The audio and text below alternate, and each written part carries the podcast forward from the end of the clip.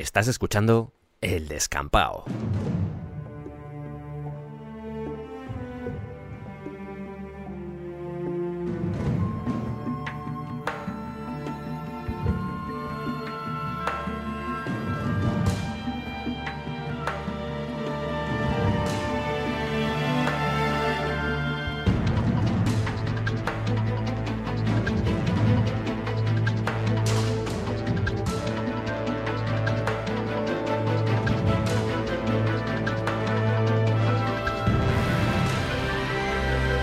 Bienvenidos al descampado.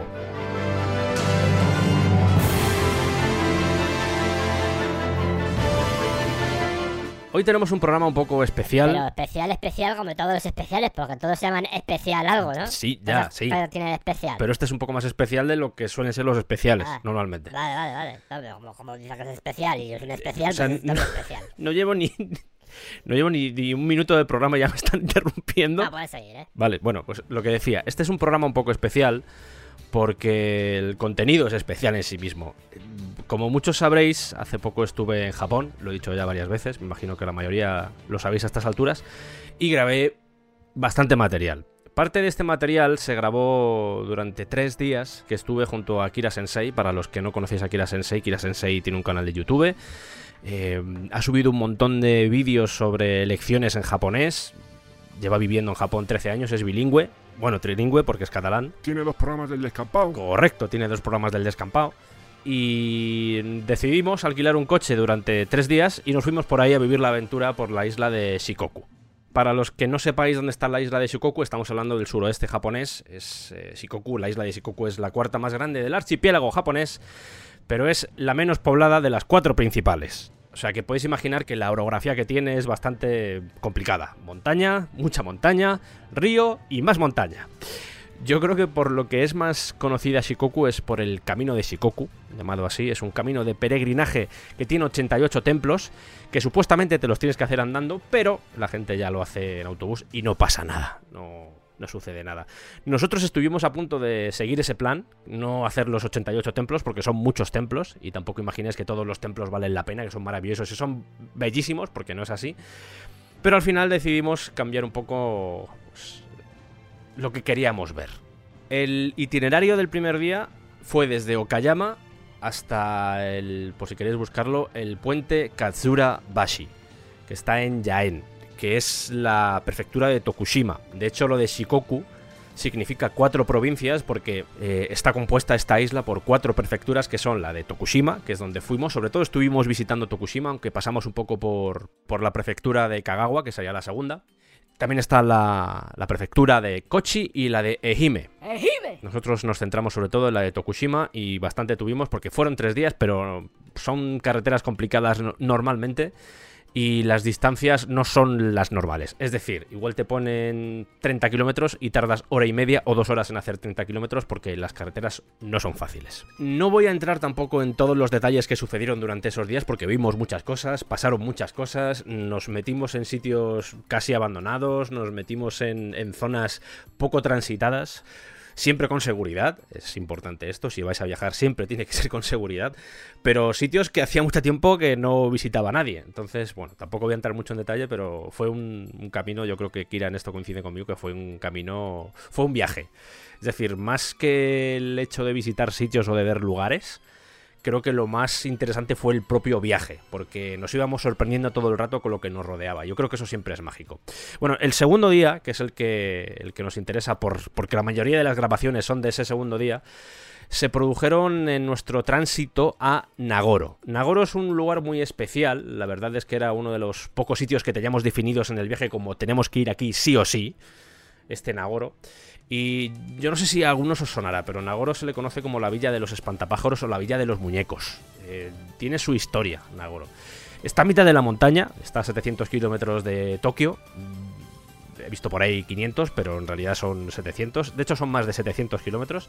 Pero mm, está en la prefectura de Tokushima. Seguimos en la isla. No nos vamos a mover de la isla. Por cierto, todo lo que vais a escuchar, todo lo que vais a vivir en este programa está, sucedió en la isla. Y este camino a Nagoro, esta visita a Nagoro era muy especial para nosotros porque lo teníamos ya marcado como prefijado en el sentido de que nos interesaba. Os animo desde ya a que busquéis imágenes de Nagoro y lo vais a flipar, lo vais a flipar. Eh, por contar un poco la historia, porque este pueblo está en zona montañosa, de hecho es... No voy a decir que es difícil llegar porque no sería real, quiero decir, tiene una carretera está asfaltado, no es una cosa que tengas que jugarte la vida, pero eh, su cercanía posiblemente con la montaña Tsurugi, que tiene casi 2.000 metros de altura, os puede hacer al menos imaginar o ver pues que al ser zona montañosa con mucho bosque, con acantilados, pues igual, pues las vistas son muy bonitas, pero también tiene entraña cierta peligrosidad. Fijaos cómo es esta zona, que en pleno periodo Edo, el clan Taiga, después del conflicto que tuvieron con el clan Minamoto, huyeron de ahí despavoridos y se refugiaron aquí. O sea, este lugar fue un escondite de samuráis. En la época esta en la que los clanes se peleaban entre ellos, lograban escapar y eran perseguidos por el resto de clanes para exterminarlos. Bueno, pues esta, este lugar fue en clave para estos samuráis que se estaban escondiendo. Nos sorprendió mucho que durante mucha parte del viaje al pueblo, a Nagoro, estábamos siempre rodeando el río Illa. Lo vas siguiendo todo el rato y al final acabas desembocando en, Nagoro. De hecho, Nagoro tenía una presa que sigue funcionando, una presa que, que además genera energía hidroeléctrica que es la que sustenta a Nagoro. Es más, muchos de los trabajos que había en este pueblo antiguamente, hace décadas, estaban relacionados con, con la construcción y con el arreglo y mantenimiento de, de esa presa. Estamos hablando de un pueblo que el hospital más cercano está a 90 minutos yo creo que con eso ya os hacéis una idea de, que está un poco en mitad de la nada. Y parte de la magia, parte de, lo bonito que tiene el pueblo es, es eso, precisamente. Esa soledad que te rodea por todos los lados.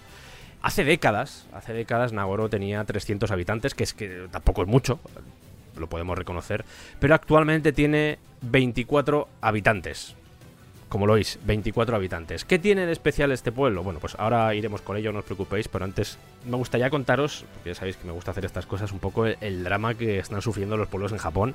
Bueno, en realidad los pueblos a nivel mundial, en España estamos pasando por lo mismo, pero en Japón hay una serie de matices y una serie de añadidos que hacen que este problema sea gigante y sea más grande todavía. Porque estamos hablando de que, claro, muchos de estos lugares están siendo abandonados por, por, la gente. La gente joven no quiere vivir aquí. La gente joven se va a buscar la vida normalmente a, las ciudades. El problema es que en Japón, además de, de, que la gente salga de los pueblos, además de, de que la gente se acabe muriendo, eh, hay una tasa de natalidad muy baja. Y si a eso le sumas que también hay poca inmigración, al final lo que, con lo que te quedas es con una población envejecida. De hecho, se dice que pronto, pronto el 28% de la población, recordemos que Japón anda por los 127 millones más o menos de habitantes, bueno, pues el 28% de la población va a tener más de 65 años. Hay 40.000 japoneses ahora mismo en Japón con más de 100 años. De hecho, las cifras son más terroríficas porque ya se prevé que en 2050 el 40% de los japoneses estará por encima de la edad de jubilación. Lo cual es bastante salvaje y bastante preocupante. Ya os digo, es un drama este del éxodo rural, es un drama que, está sucediendo a nivel mundial. Insisto, en Cuenca pasa exactamente igual, los pueblos cada vez quedan menos gente, eh, se están convirtiendo, están apareciendo los primeros pueblos fantasmas o casi fantasmas donde viven tres personas, tres personas mayores además. Y está siendo complicado, pero es que en Japón se mezclan muchos factores porque hay que entender también que, muchos pueblos vivían de la agricultura. Pero claro, había que reflotar el país y hubo mucha demanda de mano de obra en sitios como Tokio u Osaka. Y entonces mucha de esta gente lo que hacía era abandonar el pueblo y se iba a trabajar ahí. De hecho, nos vamos a fijar en una de esas personas porque es la protagonista de nuestra historia una mujer llamada Tsukimi Ayano. O Ayano Tsukimi. Que actualmente tiene 69 años y que en el año 2000 volvió a su pueblo, porque ella había crecido aquí. Ella había visto la época, había vivido la época en la que había 300 personas en el pueblo, había trabajadores, había vida, había niños, había vivido todas esas cosas y volvió a un pueblo en el que había, según contaba, pues aproximadamente entre unos 40 y unos 50 habitantes. Entonces se encontró un pueblo desolado en el que ya casi no había niños, ya casi no había risas. No sé, una estampa bastante triste. ¿Por qué volvió a, a Nagoro? Pues volvió a Nagoro para cuidar de su padre, que estaba enfermo, y se quedó en el pueblo. Día a día paseaba por sus calles y veía casas cerradas, veía tiendas que estaban también cerradas, incluso aulas de la escuela que ya no tenían niños, Y llegó un punto en el que dijo, ¿cómo puedo hacer para reflotar otra vez el pueblo? Y dijo, voy a intentarlo hacer a través de la agricultura. En 2003 ella eh, plantó unas semillas, empezó a labrar el campo, pero vio que esas semillas se las comían los pájaros. ¿Y qué hizo? Fabricó un espantapájaros, le puso la ropa de su padre y lo colocó en mitad del huerto que tenía. ¿Qué sucedió? Que pasó por ahí un día un vecino y saludó al espantapájaros como si fuera su padre, y eso le hizo gracia. El tema es que una vez eh, había recreado a su padre, su padre estaba vivo, por cierto, pero le puso la ropa. Un poco también, no sé. No sé si hay un componente también de superstición, pero la idea era. Fijaos que es, es chulo esto, pero la idea era. Mi padre ha estado labrando este huerto durante mucho tiempo. Si hago un espantapájaros y le pongo la ropa de mi padre, los pájaros van a saber que este hombre sigue haciendo ahí cosas. Era un poco esa mentalidad. Y, tiene parte, no sé, me resulta bastante, bastante entrañable. El caso es que después de haber hecho a su padre, se puso a hacer al resto de su familia. Esa bola se fue haciendo cada vez más grande, cada vez más grande, y al final fue aparcando el tema de la agricultura para hacer muñecos, muñecos y muñecos. Estamos hablando de que en la actualidad son 24 habitantes y hay 270 muñecos. Ha llegado a haber en el pueblo 350, lo que pasa que es una zona en la que está lloviendo todo el rato. Me imagino que también cuando nieva tiene que nevar bien. Entonces, eh, pues los, los muñecos se van fastidiando. Ella, los, ella hace el mantenimiento, ella les cambia la ropa cuando están mal, los arregla, pero obviamente pues, eh, los muñecos al final acaban sufriendo el estar en mitad del pueblo, en mitad de las calles. Porque sí, queridos amigos, lo mágico de Nagoro, si no habéis buscado todavía fotos, es que te puedes encontrar muñecos en cualquier calle haciendo muchas cosas. Un pescador, gente en la serrería, eh, no sé, haciendo cosas de todo tipo. En las puertas de las casas, eh, como si estuvieran tomando el fresco, en la parada de autobús, en los colegios, en las guarderías. Es, en serio, a veces como no hay casi nadie en el pueblo, cuando llegas te da un poco de, repelús. Dices, ostras, ¿qué pasa aquí? Pero bueno, ahora, ahora hablaremos de eso. Los muñecos están hechos con palos de madera, que los forra con papel de periódico. Las cabezas son telas que son elásticas, a las que le pone botones o les cose una especie de boca, a veces les pinta coloretes o los labios. Y el pelo lo hace con lana. Eh, si a esto le sumamos que le pone ropa de gente que vivía ahí, porque aquí está pasando algo bastante... Lo puedes ver como creepy o lo puedes ver como, como algo bonito, pero ella piensa, no puedo dejar que mi pueblo muera.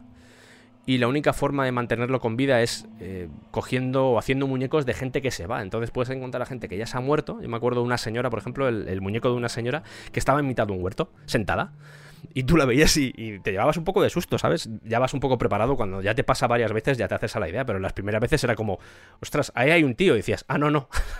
no hay nadie, no hay nadie. No sé, es súper... Es súper llamativo y es, si veis las fotos, aunque en foto nunca es igual, pero sé que os va a llamar la atención. Fuimos al colegio porque lo interesante del pueblo es que todas las puertas están abiertas y puedes entrar donde te dé la gana. Además, tal cual, la puerta del colegio está abierta, la puerta de la guardería está abierta y está llena de muñecos. Porque al final es lo que está haciendo esta señora, está repoblando todo el pueblo y está convirtiendo a este pueblo que está en mitad de la montaña, ya os digo, en un centro turístico al que van estadounidenses, al que van europeos, va gente de muchas nacionalidades y está convirtiéndolo en algo que incluso en zonas de alrededor, eh, nosotros decíamos, no, vamos a Nagoro, y nos decían, ah, sí, donde los muñecos. Quiero decir que lo está convirtiendo en algo potente dentro de su país. Y eso le hace feliz. Yo creo que está intentando mantener con vida a su pueblo y al mismo tiempo le ayuda a ella a vivir. Creo que es una razón para vivir y creo que es una... Viendo su cara, viendo la ilusión con la que te habla de sus muñecos, de sus hijos, que al final lo siente como tal, creo que eh, también esos muñecos, estos espantapájaros, la mantienen a ella con vida. De hecho, da clases para hacer muñecos. Da clases para fabricar muñecos, lo cual me sorprende mucho. ¿Qué vais a escuchar? Porque este programa no va sobre Nagoro y Sergio contando cosas de Nagoro, pero quería hacer esta introducción para que veáis de qué va a ir este programa. Os lo voy a explicar. El grosso del programa se basa en una conversación que tuvimos Kira y yo durante hora y media, después de haber tenido un día muy intenso, de hecho es lo primero que decimos en la grabación, que era un día muy intenso. Estuvimos en Nagoro, por cierto, hablamos de Nagoro, que por eso está, por eso esta, esta introducción la creía necesaria. Empezamos a grabar a la una y media, después, insisto, de un día muy intenso, así que nos notaréis un poco cansados, nos notaréis un poco ya después de la tensión que habíamos tenido ese día, pues estábamos un poco agotados, pero aún así estuvimos hablando de muchas cosas. Ese es el grosso del programa, el programa de hoy que ya digo, ha sido complejo porque he tenido que sacar grabaciones, porque no solo grabamos ese día, sino que grabábamos también cosas en el coche, yo ponía la grabadora y, lo que saliera, entonces he tenido que escucharme todo lo que habíamos grabado e intentar sacar pues, lo más interesante o lo que más os pueda gustar a vosotros. Es complejo, yo sé que es un programa diferente al habitual, un programa que puede que en algunos momentos digáis, mm, son dos colegas que están hablando, ¿por qué? No, no, entiendo el interés de esto, pero ahí radica la magia de este podcast y ahí radica el, mi objetivo es mi labor. Así que yo espero que lo disfrutéis. Eh, creo que va a haber momentos cómicos, por supuesto, porque esto no deja de ser el descampado. Y además que Kira y yo tenemos, tenemos buena sintonía entre los dos y, creo que se nota al escucharnos, porque podemos hablar de muchas cosas. Tengo que decir que, para que no os sintáis mal, los dos amamos Japón, él lleva viviendo allí 13 años. Yo he ido dos veces y me gusta estudiar Japón. Quiero decir, a nivel histórico, a nivel social, es una cosa que la tengo bastante curtida. Creo que a estas alturas, si sois fieles oyentes del programa, es una cosa que sabéis, una cosa que, habéis podido presenciar durante muchos programas dedicados al país del sol naciente, pero en algunos momentos, sobre todo para los que seáis muy sensibles y los que os penséis que Japón es una maravilla y es fantástico y maravilloso y es el mundo de la piruleta, mm, Japón tiene oscuridad y creo que viene bien a veces relatar esa oscuridad. No estoy diciendo que este programa sea solo sobre la oscuridad de Japón, porque también relatamos las cosas buenas, de hecho hablamos sobre Nagoro, hablamos sobre muchas cosas que nos llaman la atención de los japoneses para bien, pero también hay cosas negativas. Hay cosas negativas y creo que no pasa nada por denunciarlas o por señalarlas. Todos los países tienen mierda. España no sé si estará a la cabeza, pero tiene bastante mierda. Pero eso no implica que no podamos hablar en un momento dado de la mierda de los demás siempre que te hayas parado a evaluarla, examinarla y conocerla, que yo creo que es lo más importante. Esto no se trata de somos dos tíos que nos ponemos a criticar cosas que no sabemos, sino, sino que son cosas que podemos palpar, cosas que hemos visto y en el caso de Kira, cosas que vive en el día a día. Es su experiencia, es la mía, vosotros tendréis la vuestra, no pasa nada, esto es lo de siempre, pero simplemente quería remarcar este tema porque sé que a veces pues, la gente con el tema de Japón es muy sensible y todos tenemos idealizado algunos países y en el caso de Japón la idealización es una herramienta bastante útil para la gente. Esto funciona así, los propios japoneses aprovechan de esa idealización. Ellos mismos tienen esa idealización. No pasa nada siempre que seas consciente de la otra realidad. Así que, hecha esta introducción, de vez en cuando el, Sergio que está grabando esto y el Sergio que está editando también, los dos. Hola, ¿qué tal? Todavía no, porque estoy grabando, todavía no puedes editar. Efectivamente, todavía no puedo editar, tengo que esperar. No pasa nada. Vale, vale. ¿Me estás mirando con mirada sucia o es una interpretación mía? ¿Cómo? No, que noto que me estás mirando como, con mirada sucia. Te estoy mirando normal. Pero hay un poco de suciedad, reconócelo. Te, te miro normal. O sea, somos el mismo al final. Ya, pero hay suciedad. Hay suciedad en tu mirada. Lo mismo podría decir yo de ti. Pues, también es verdad, también es verdad. ¿Y si... Lo que os decía, voy a ser vuestro acompañante en este viaje y espero que lo disfrutéis. Bueno, estamos de camino ya... A ver, aquí hay tres factores preocupantes. Sí. Uno, la lluvia. Bien. Segundo, la carretera que nos espera por delante. Sí.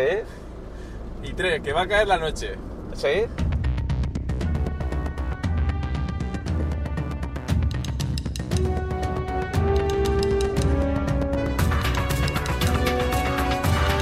Estamos aquí, son las casi la una de la madrugada ya. Después de un día intenso, como poco, hemos estado en, varios sitios, entre ellos Nagoro, un sitio muy especial con una mujer muy especial que ha convertido su pueblo en algo, en algo diferente. Tú lo comentabas, eh, ha cambiado, hemos llegado a un sitio en el que no había nadie, pensábamos que había muerto todo el mundo y solo quedaban los muñecos y de repente hemos encontrado, bueno, has encontrado toda la señora. Sí. Eso también ha sido una coincidencia importante. Ha sido una coincidencia importante, sí. Ha sido, yo te he visto que estabas hablando ahí y digo, y cuando he visto que hablaba más tiempo, digo, él le está preguntando que dónde está esta mujer. Y cuando ya he visto que ha abierto la, la puerta de su casa y había dentro muñecos, he dicho, ostras, ¿qué es esta? Esta es la mujer. Ha sido un momento un poco... Porque he visto a estas dos mujeres que aparentemente tenían que ver con... No sé, hombre, estaban ahí, pero yo he pensado, entre tanto muñeco, me ha dado ganas de hablar con alguien, efectivamente. O sea, yo me he sentido un poco la necesidad de hablar con alguien ahí. Y he visto a esa mujer, la he perseguido, se ha separado de la otra amiga con la que acababan de venir del gimnasio donde estaban atendiendo a, los turistas o la gente que estaba ahí. haciendo los talleres de los para montar los espantapájaros, sí. los kakashi. Y me he ido ahí detrás, le he empezado a decir, no, perdón, ¿qué tal? Y hay algo por aquí, ¿qué hay? Me ha respondido algo muy normal, pero yo me, me he animado mucho a preguntar, ¿cómo es la vida aquí? Así, es una pregunta que nunca habría hecho a alguien así en Japón, eh, algo tan directo. ¿Cómo es la vida aquí? ¿Qué, ¿Qué haces? Y me ha empezado ahí a hablar y bueno, has llegado tú y nos ha abierto la puerta de su casa. Ha sido un momento. ¿Cuándo ha sido el plot twist? El plot ¿Cuándo te ha dicho, soy yo? Cuando le he dicho, ¿cómo es vivir aquí? Y me dice, míralo. Y abre la puerta y... Ha sido ese momento, o sea que hasta ese, momento, hasta ese momento estábamos los dos viendo a una señora que te estaba hablando. Sí. Qué curioso. ¿eh? ¿Cómo es la vida aquí? Abre la puerta y dice, aquí cada día celebro un matrimonio. Porque tenía los muñecos allí en, sí, es verdad, había... la posición de la ceremonia de boda, a la eh, tradicional japonesa, sintoísta. Y nos ha abierto la puerta ahí y luego ya pues yo le he hecho preguntas directamente a los muñecos que ya han motivado pues las respuestas, ¿no? Y ya se ha animado más y ha sido un momento interesante.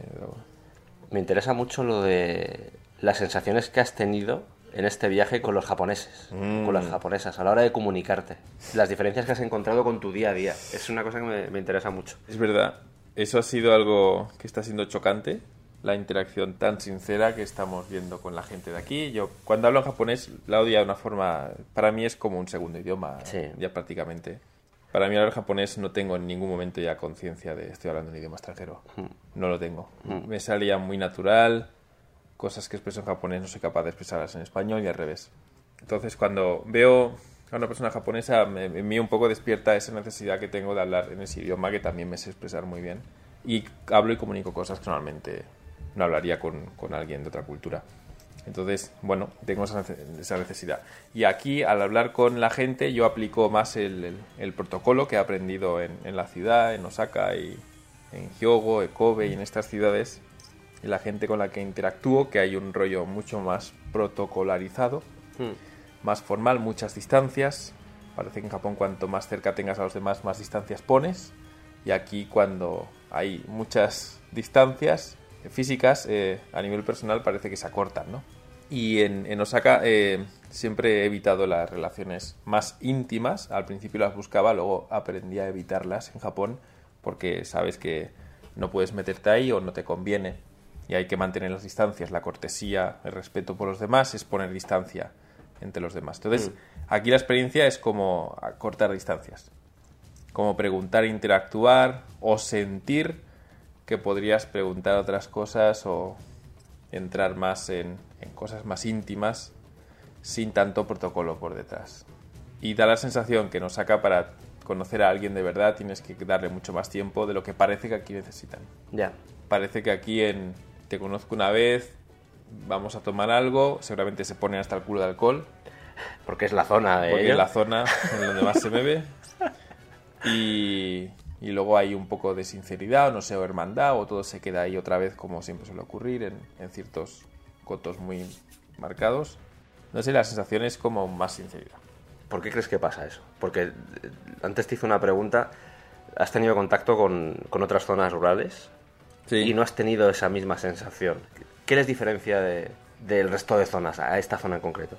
¿Has percibido algo? Eh, veo varios factores. Vale. Uno es el. En otras zonas rurales que he estado eran lugares turísticos. Ok, vale. Creo que la gente que estaba ahí estaba ya muy acostumbrada o cansada al turista y le preguntan lo de siempre, se comportan. En otras eh, donde todo lo contrario, no había turismo, pero la gente que te atendía era mayor y bueno, solo con ver a un extranjero ya tienen como, bueno, sienten un agobio por tener que hablar o no saber atenderte o... Eso sucede aquí. ¿eh? Mm. Eso sucede. Sí. ¿Te das cuenta? Fíjate, voy a hacer un breve apunte, pero yo me he dado cuenta con el poco japonés que hablo, les cambia la actitud con respecto a ti. Porque ellos empiezan hablándote en inglés y para ellos es un esfuerzo muy grande. Y el momento en el que tú les dices, hablo un poco de japonés, es como que les das la vida. Mm. Porque todo el sufrimiento que tienen en ese momento por intentar hablar contigo desaparece. Sí, sí. Y lo notas en la cara, lo notas en que de repente se relajan en la comunicación no verbal, los hombros se caen, es todo súper, ok, Vale, puedo hablar con él en japonés. ¿Y qué sucede? Por lo menos en mi caso, que se ponen en plan ametralladora. Dicen, ¿sabes japonés? te vas a cagar, colega. ¿Sabes? Y tú te quedas como diciendo, no, no sé Mm. tanto. que no sé tanto.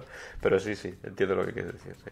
Y es una buena causa esa, ¿eh? Que esta zona no es turística. Mm. No se han apropiado de los, del rol típico que tiene que tener un, un trabajador de, por ejemplo, una combini o lo que sea, con los típicos turistas. No tienen ese rol. O el que tienen en las ciudades, como puede ser Osaka, eh, Tokio, etcétera. Y también, ahora que comentas esto, creo que como hay menos gente, se acostumbran a ver quizás siempre las mismas caras. Sí. Por lo tanto, están más acostumbrados a familiarizarse con el cliente, mientras que en Osaka o en Tokio Claro. y tal, las caras cambian tanto que no haces ni el esfuerzo de intentar recordar lo que esa persona te ha pedido antes o porque aparecen como mil clientes diferentes y es imposible recordarlos todos. Puede ser que en la ciudad se cree una especie de falsa comunidad, pero en estas zonas hay una verdadera comunidad. Sí, puede ser, puede ser. Un poco eso, eso tendría sentido, sí. Bueno, la lluvia se intensifica. Espero que no empeore a medida que entremos en el bosque Spoiler, empeoró. y veremos las carreteras y conoceremos el Japón rural profundo. Hoy, Deep Japan. en Japan. Parece el título de otro tipo de cosa, pero... Sí, sí. El paseo por Nagoro ha sido Húmedo, húmedo, que no húmeda. ha sido impactante en el mejor de los sentidos. Sí, ha habido yo creo que una evolución en la visión que teníamos, sobre todo después de haber hablado con ella y de ver que está creando algo allí mágico. Yo creo que nos ha cambiado un poco el punto de vista. Sigue siendo un poco creepy porque, por ejemplo, cuando hemos entrado en el gimnasio, impresiona, ¿eh? Impresiona. Impresiona ver a toda esa gente ahí, a todos esos espantapájaros vestidos de con ropa normal de calle, a todos esos personajes. Sí. Pero a pesar de eso, no sé, yo me he ido con buen... Me he ido con ganas de haber estado más tiempo y de haber recorrido más el pueblo. Sí, sí, la verdad, hemos estado un poco tiempo y el tiempo no nos ha. El temporal no nos ha dado la bienvenida, ¿no? Será muy complicado, es un tiempo muy complicado. Temporada nos ha Bueno, cabe decir, cualquiera que, que- que intente ir a esa zona montañosa sí. se va a encontrar que el tiempo, la lluvia es una constante Sí. y que evitarla al, al máximo, como dirías, a una playa es imposible, yo diría. Hemos llegado ahí como diciendo, qué gente tan triste, ¿no? Un poco ese punto Sí. de qué creepy que han tenido que hacer eso, qué necesidad había, pero mira cómo lo hacen, mira hasta dónde llega cierta gente. Parte de mérito también, ¿eh? Sí, mérito. Íbamos un poco en plan... Admiración tiene- también por claro, que haya gente que haga tiene eso. mérito esto, pero íbamos un poco como un pueblo decadente, Mm. un pueblo que se está muriendo. Sí, a ver un poco cómo se muere el pueblo, ¿no? Claro, y esto es lo, lo único que va a quedar aquí, estos muñecos en mitad de la nada destrozados, porque muchos de ellos, eh, por el tema del temporal, está lloviendo, a cada cinco minutos está lloviendo, Sí. y ha habido una evolución. Sí, pero luego al entender un poco el sentido que tienen esos muñecos en el pueblo y lo que está haciendo y la repercusión y luego al ver cómo se no sé comportaba la señora Ese ha sido el tema, ¿eh? que ya hilabas un poco decías y encima que te contaba que venía de hacer talleres donde iban extranjeros todos los días a simple a estar allí haciendo muñecos y pues entiendes que los muñecos puede que en un momento inicial fuera por una necesidad Sí, uno- de contacto puede ser Sí. Eh, pero que luego eso ha creado el contacto de verdad y que el muñeco es un vehículo para llegar a más contactos que ya están eh, ahí, ¿no? Ostras, sí, ha sido impactante. Es que dices Nagoro, ya más o menos a la gente les suena, incluso a la gente local, ¿eh? Y eso Mm. sorprende, que no es... Sí. Dices Nagoro y dicen, ah, vale, ya sé. Es famoso fuera, nos han dicho que de Sí. Estados Unidos Más famoso fuera, ¿no? Sí, sí, Estados viene un Unidos. montón de gente a verlo, Mm. que me sorprende. Sí. Pero también localmente, también me ha sorprendido, por ejemplo, el, el sitio donde hemos- estuvimos ayer, también dijimos Nagoro y, y, y le sonaba. Y los dos franceses aquellos que hablamos en... Sí, venían de Nagoro, A ver que venían de Nagoro. de noche. Sí. Que Nagoro de noche tiene que impresionar mucho. Es verdad. Porque estamos hablando de que hay muñecos, veréis el vídeo de Kira, pero hay muñecos de, de gente en, en la parada del autobús, por ejemplo. Eh, Muñecos el- donde se cerraban los troncos, también Mm. Sí, hay gente también, con sí. hay muñecos con sierras mecánicas. Impresiona, impresiona. Y a mí ya te digo, lo que más me ha impresionado es entrar dentro, cuando hemos entrado dentro del colegio, por ejemplo. Ah, sí. Sí, el gimnasio ese ha sido el... 270 muñecos en, en Mm. total.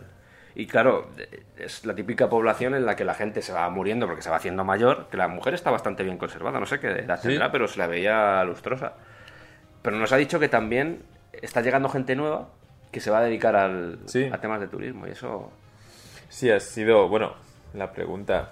un reciclaje, ¿no? Podemos decir. Sí, ya la única forma de sacarle punta al lápiz en ese pueblo, obviamente, no es con la industria de la madera, sino con el turismo, ¿no? Claro. Sí, la verdad es, es, un pueblo impactante que vale la pena visitar, sí, sí, pero que hay que esforzarse demasiado. O sea, no es un viaje sencillo, ¿no? No, no, no, no. No, es un viaje realmente agradable. Es intelectualmente satisfactorio, pero es, no es placentero en el proceso. No, es como ir a la playa. No, hombre, no es, no es como ir a la playa y no es como ir a Tokio, que vas con tu. te montas en el mm. Shinkansen y venga a vivir. No es agradable. Esto, requiere un esfuerzo. Pero a mí el viaje sí me ha enriquecido porque el viaje es muy bonito. Vas, mm. vas pasando por, por parajes que yo creo que también te tiene que gustar el tema de la naturaleza, eh, pasar por ríos, eh, ese mm. tipo. Eh, por carreteras de mierda, montañas, niebla, sufrimiento, dolor, pero pero a mí es una cosa que, por ejemplo, me gusta. Y creo que ese tipo de viajes se, se disfrutan, sobre todo a, ese tipo de gente que, pues, yo, por ejemplo, en España, cada dos por tres estaba diciendo aquí era... Cantabria, tío. Que parece Cantabria o Asturias o el País Vasco incluso. Lo ha dicho muchas, muchas veces. Me recordaba, es que me recordaba todo el rato a eso. Y, en serio, si los que os guste ese tipo de, zonas, vais a disfrutar con esta. Porque no es una zona, lo decías tú antes, no es una zona nada visitada. Obviamente tiene visitas, porque visitable. Todo, Japón, sí, también. Todo Japón es tiene turismo, eh, se funciona así, mochileros, el tipo de. Mm. Hay gente que viene una semana y solo está en Tokio, quiero decir, hay mucho tipo de, de turista pero no es una zona transitada como puede ser lo típico de me voy a, yo qué sé, me voy a Kioto, me voy a Tokio y, me voy para casa, ¿no? es, que es lo común, por mm. decirlo así.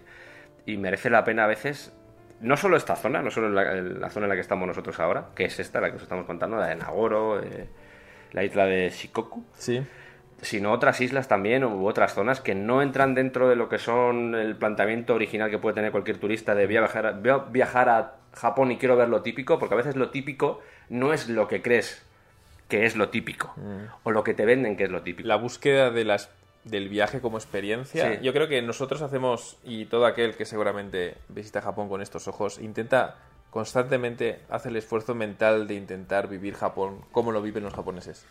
Entonces yo creo que estamos constantemente viendo cómo se vive en un lugar como este, qué siente la gente que vive aquí, intentar ponernos en sus zapatos.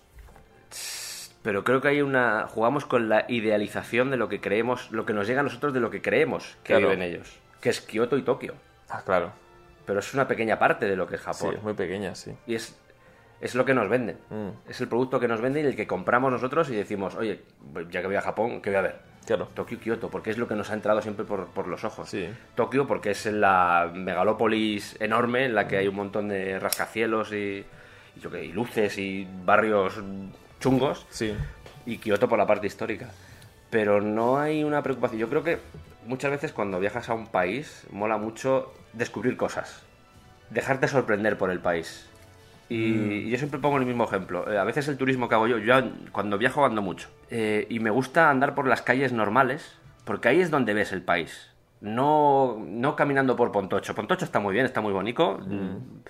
Pero donde ves realmente, donde vives el Japón de verdad, ya depende también de la experiencia que quieras tener. Pero si quieres vivir el Japón de verdad, está bien ir, por supuesto, es una experiencia ir, te va a gustar, lo vas a disfrutar. Pero a veces también hay que decir, oye, está bien tener esta experiencia, vamos a probar también otras cosas, irnos a zonas más rurales que entiendo que, claro, ahí está la complejidad del transporte, de moverte, que, es, el gran problema. Pero aún así es como, por ejemplo, viajar a España y decir, he estado en, Barcelona y en Sevilla y en Madrid, ya he visto España.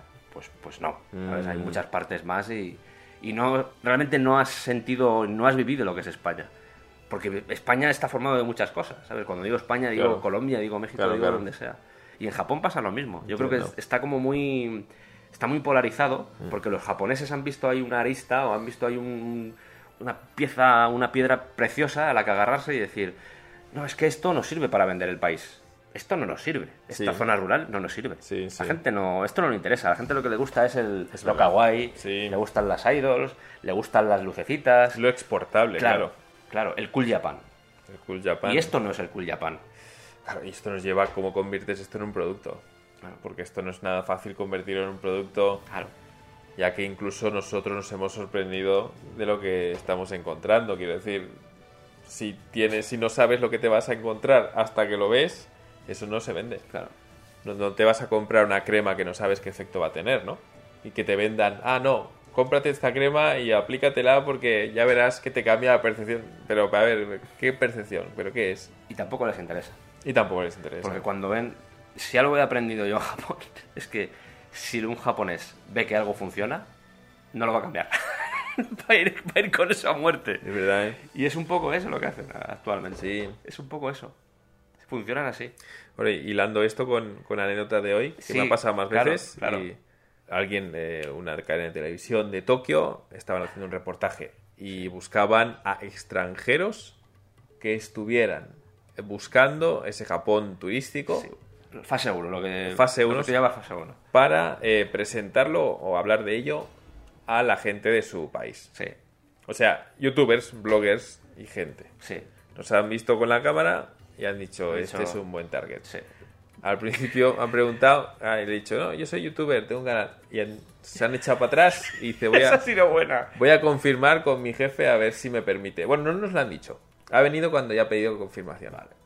Y ha dicho, sí, sí, eh, se ve que, bueno, no tenía muy claro que alguien ya conocido en, en los submedios quisieran tenerlo en la, antena, en antena y luego han pedido confianza, han venido y nos han dado un poco la vara con participa en nuestro reportaje.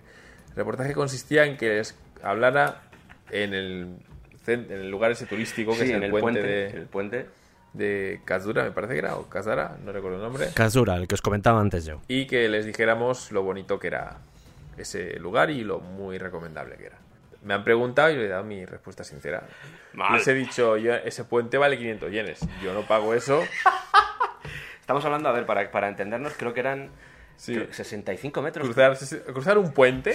hemos, Hecho, el cálculo y te costaba. Da igual, que fueran 30 metros. Sí. Eh, te habrían cobrado igual. Claro, te costaba, creo que eran como 10 yenes por metro. Estabas pagando. Es un puente que está hecho de, madera, está hecho de, como de troncos. es rollo Indiana puente Jones. colgante. Un poco Indiana Jones pero que son 65 metros y cuando hemos llegado hemos dicho que hay que pagar 500 yenes por cruzar esto, pero por hay cruzarlo, al otro lado. Realmente. Por cruzarlo, nada más. Nada. Y lo gracioso es que puedes cruzarlo por el otro lado. que te estaban cobrando por algo que dices, no vale la pena. Entonces me han preguntado y yo he dicho eso, y yo no cruzo esto porque me cobran 500 yenes. Y yo les he explicado la lógica detrás. Digo, yo prefiero gastarme este dinero en productos en souvenirs, en restaurantes, en hoteles y creo que estoy contribuyendo igual a la economía local. Pero no quiero pagar por esto porque yo no veo aquí el valor. Y claro, luego me han dicho en plan, bueno, deja de grabar, eh, ¿me puedes decir que esto es increíble y que le va a gustar mucho a la gente que lo ve? Así, ¿eh? ¿Me puedes decir esto? Y yo, vale. Y luego, bueno, empezamos otra vez y lo digo. Sí. Pero también se me ha escapado otra anécdota. Y les he dicho que bueno, el, la, vida en el campo puede que esté bien, pero parece que es aburrida. Y entonces, claro, la experiencia de estar aquí puede que no sea muy interesante, ¿no?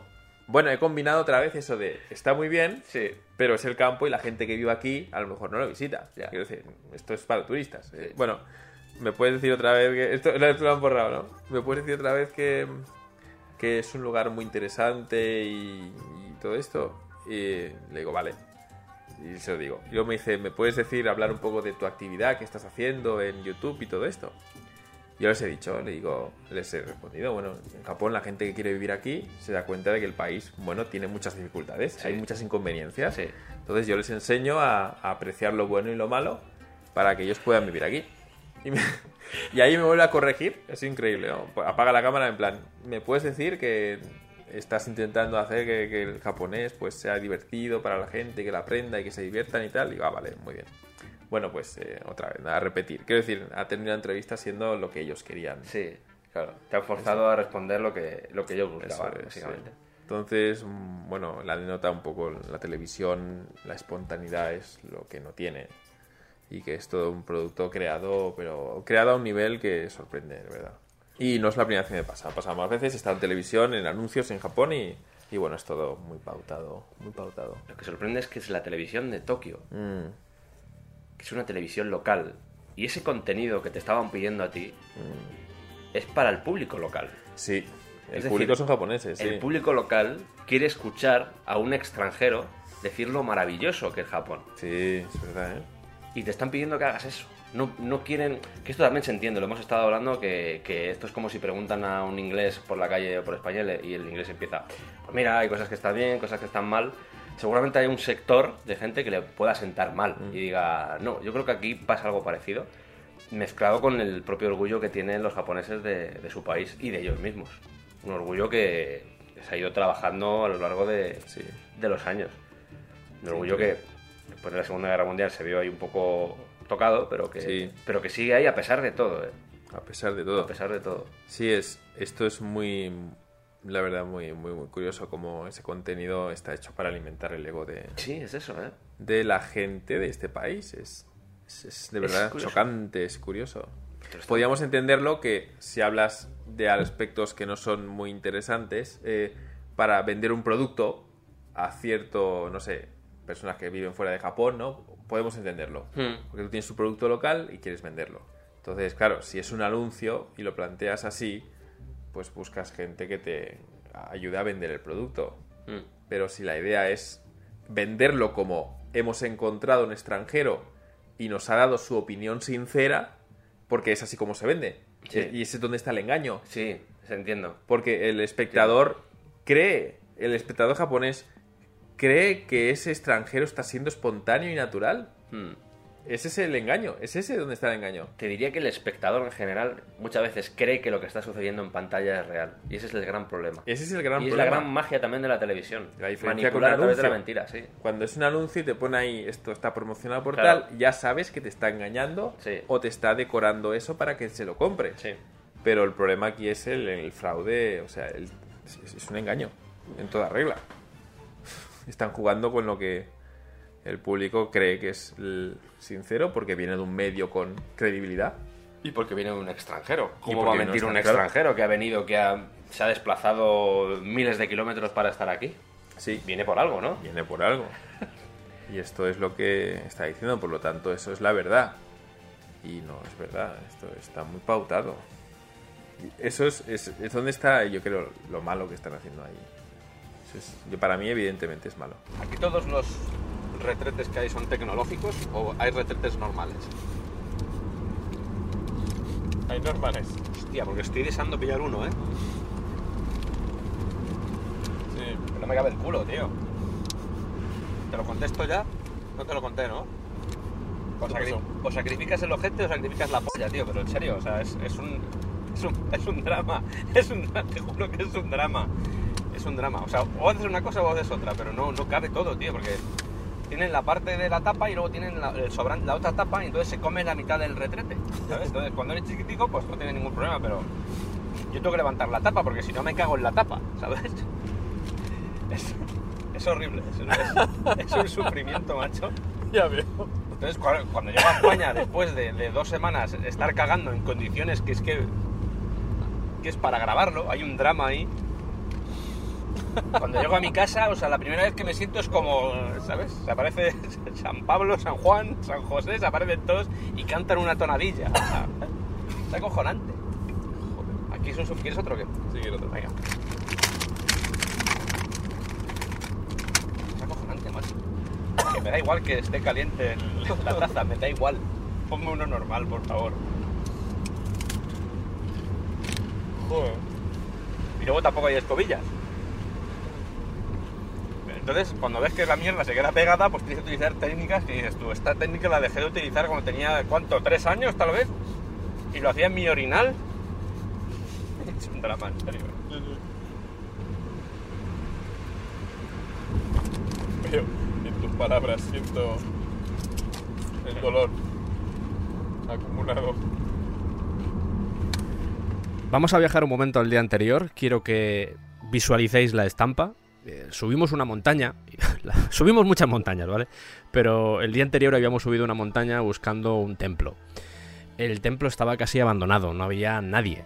Al lado del templo había como una especie de vivienda en la que también tenía pinta de que no había nadie. Había un generador que estaba funcionando, de hecho en la grabación que os voy a poner se escucha de fondo. Pero nos sentamos en unas sillas que había allí y las sillas hacía mucho tiempo que no se movían. Llovía, hacía sol, había una diferencia entre cada cosa igual de 5 minutos Y allí sentados, respirando la naturaleza, la verdad es que las vistas desde allí eran tremendas porque estábamos bastante altos y veíamos más montañas. En ese ambiente de paz, acabamos hablando de esto, Kira. Que yo diría que en España si algo bueno tenemos es que sabemos desconectar. O nos tomamos la vida de una forma mucho más relajada. Por muy estresados que estemos, estamos con el chiste fácil, con el... Ah, es una tontería, o sea, estamos así, ¿no? Tenemos esa mirada. Fíjate, es curioso. es que yo, yo, creo que tiene las raíces muy atrás ese tema mm. en Japón, porque nosotros salimos de una posguerra también, tuvimos una guerra civil. Mm. Ellos salieron también de una posguerra y de una invasión, mm. que yo creo que es incluso peor. Y aún así la cultura del trabajo se impuso. Y en España también, quiero decir, hubo ahí una, ciertas generaciones que se enfocaron mucho en intentar otra vez recuperar lo que, lo que era el país pero es que en Japón se volvieron loquísimos. Y, mm. yo creo que en España hay una concepción más del trabajo como, como yo trabajo porque tengo que vivir de algo, pero mi vida no es el trabajo. Mm. Y aquí en Japón sí se considera, por el tema de la colectividad, yo creo que sí consideran el trabajo como algo, mm. algo necesario en su vida, de hecho, para sentirse un ciudadano.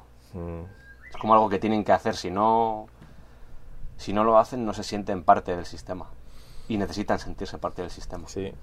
Si se quedan fuera se sienten como abandonados, o sea, ignorados, como inútiles. Mm.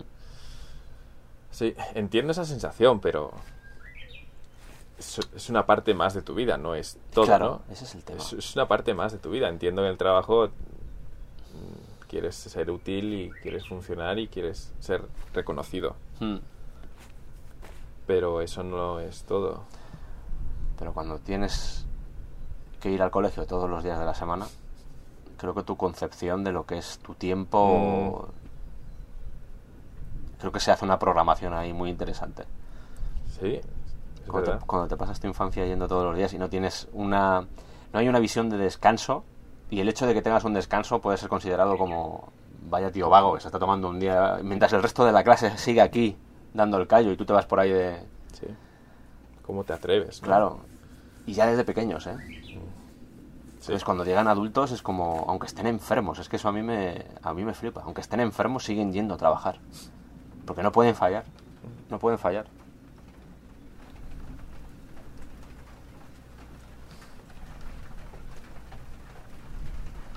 Vuelve a llover otra vez.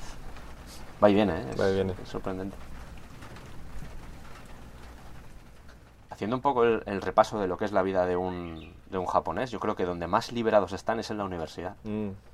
Y es lo que aprovechan. Es como, es como cuando firman ya el contrato de su vida y dicen, ok, voy a aprovechar este tiempo que tengo aquí para tocarme los cojones. Mm. que ya vendrá después la pesadilla que he visto a mis padres y ya...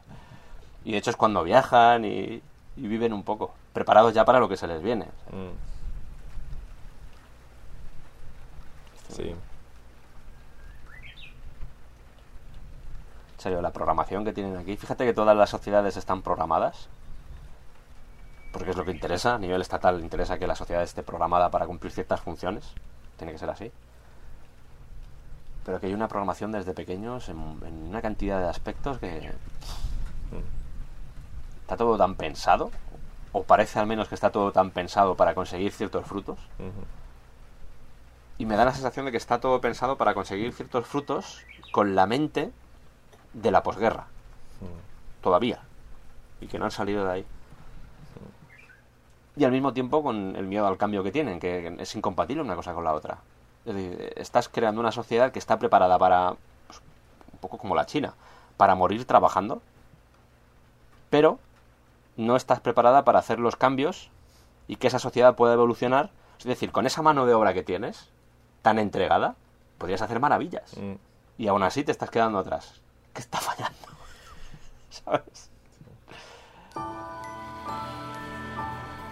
Nunca había conducido en Japón, esta fue la primera vez en este viaje. Sí había conducido por el carril izquierdo una vez en Londres, pero esta era la primera vez que lo hacía por Japón y la experiencia fue cuanto menos curiosa. En Japón las carreteras son un, tienen algunas diferencias con las que estoy acostumbrado. La verdad es que por lo general velan bastante por la seguridad. Eh, suelen tener, me sorprendió mucho que cuando veía alguna curva cerrada siempre había un espejito en el que podías saber si venía alguien en dirección contraria. Eso me sorprendió porque es, poco común en España. Yo, yo, al menos no lo he visto nunca en España. Y una de las cosas que me chocaron también fue la relación que tenían los conductores entre ellos. Hay animales, como en todos los países, esto es un clásico, quiero decir, no por ser Japón tiene menos energúmenos que cualquier otra zona, sigue teniendo energúmenos, pero sí vi cierta deportividad o diplomacia entre los conductores, sobre todo en este tipo de carreteras de montaña si tú veías que el coche de atrás llevaba más prisa o llevaba más ritmo que tú, lo normal es que tú aprovecharas cualquier arcén ancho para parar, dejar que pasara, y en el momento en el que te pasaba, el coche o te pitaba o te daban las luces de precaución para agradecerte el gesto. Eso también pasa en España. Correcto, es cierto. En una de estas paradas, dejando pasar a otro coche, nos encontramos con lo que parecía una especie de tienda-restaurante que durante la época dorada de la carretera nacional que estábamos recorriendo tuvo cierta importancia pero que había sido abandonado. Estaba ya sin uso desde hace unos cuantos años. Sí tenía unas máquinas de refrescos, que eso no sorprendió, pero el sitio estaba abandonado. Este fue uno de los grandes dramas que nos encontramos durante todo el viaje no pasamos por uno ni por dos, pasamos por muchos pueblos fantasma, en los que no vivía nadie, en los que las casas estaban deshabitadas, hechas polvo. Hubo un trayecto desde Nagoro, que subimos una montaña, luego la bajamos, hasta nuestro punto de destino, que es en el que se grabó la conversación larga que os estoy poniendo en este programa.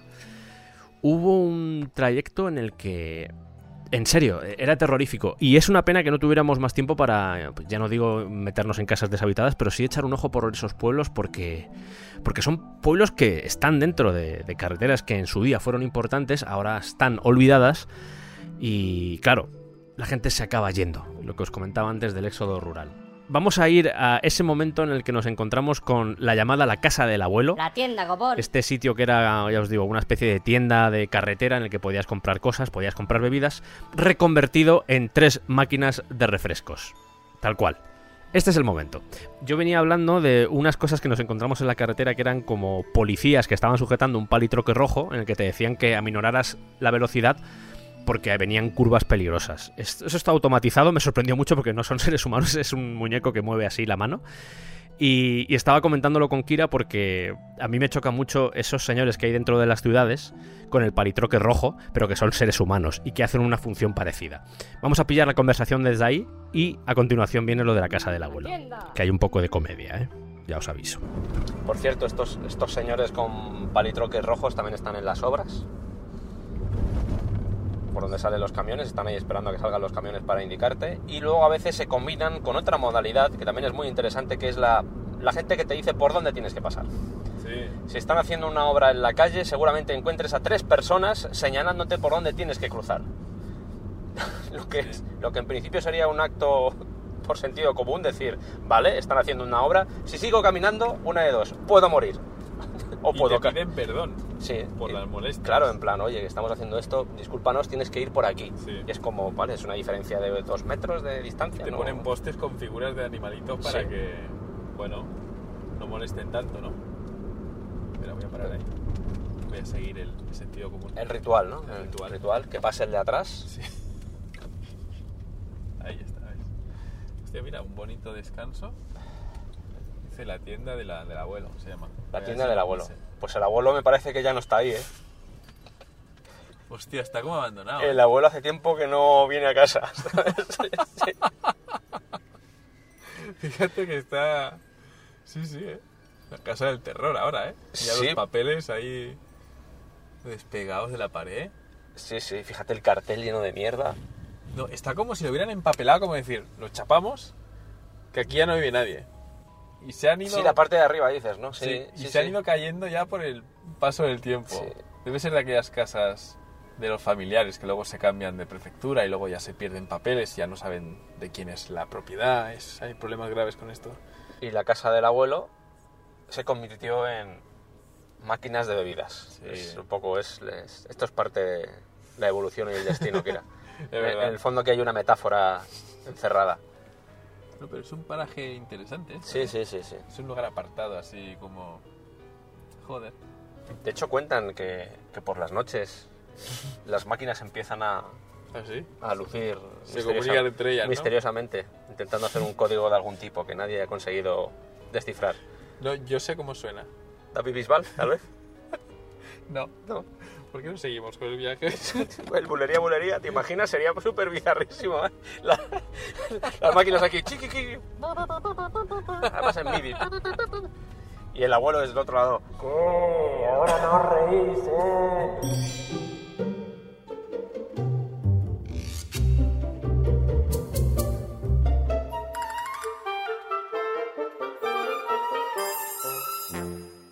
Volvemos a la casa de dos pisos, en la que estábamos grabando esa conversación larga de hora y media, en la que ya estábamos hechos polvo, y de repente nos da por hablar del orgullo japonés y eh, un poco analizar la historia y cuál ha sido la evolución del país. Es una conversación que creo que es densa, me pregunté, me cuestioné si estaba bien meterla o no, pero creo que es interesante y al final en el descampado tenemos que abogar siempre por, por este tipo de cosas. Eh, ¿Es necesario beber agua como si fueras un abrevadero o...? Ah, perdón, perdón. Es que... Estoy aquí esperando a que acabes de grabar. Sí. Algo tendré que hacer. Como por ejemplo beber agua, ¿no? Hace calor. vale, vale, vale. Rodeados de niebla, en la más absoluta oscuridad, sin poder ver a un palmo de distancia, nos pusimos a hablar de esto. Hablábamos del imperio japonés, por llamarlo así, el imperio japonés el- el- a principios, bueno, a finales del siglo XIX, principios del XX, se enfrentó a los rusos, se enfrentó a, a todo el mundo y ganaba todas las guerras. Si a eso le sumas todo el movimiento ultraderecha que empezó a, a fraguarse durante esa época, acabó desembocando en la Segunda Guerra Mundial, porque ellos pensaban que podían ganar, que eso es lo fuerte, ellos pensaban que podían ganar. Y esto lo, lo hablaste tú, lo del tema de las bombas nucleares, que si no hubiese sido por...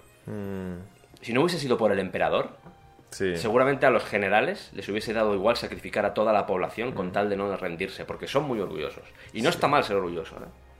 Sí, no, no está mal. Y de hecho es ese orgullo lo que les llevó a, a los años 80, a esa fama que se creó alrededor de Japón de líder tecnológico que aún a día de hoy siguen teniendo a día de hoy.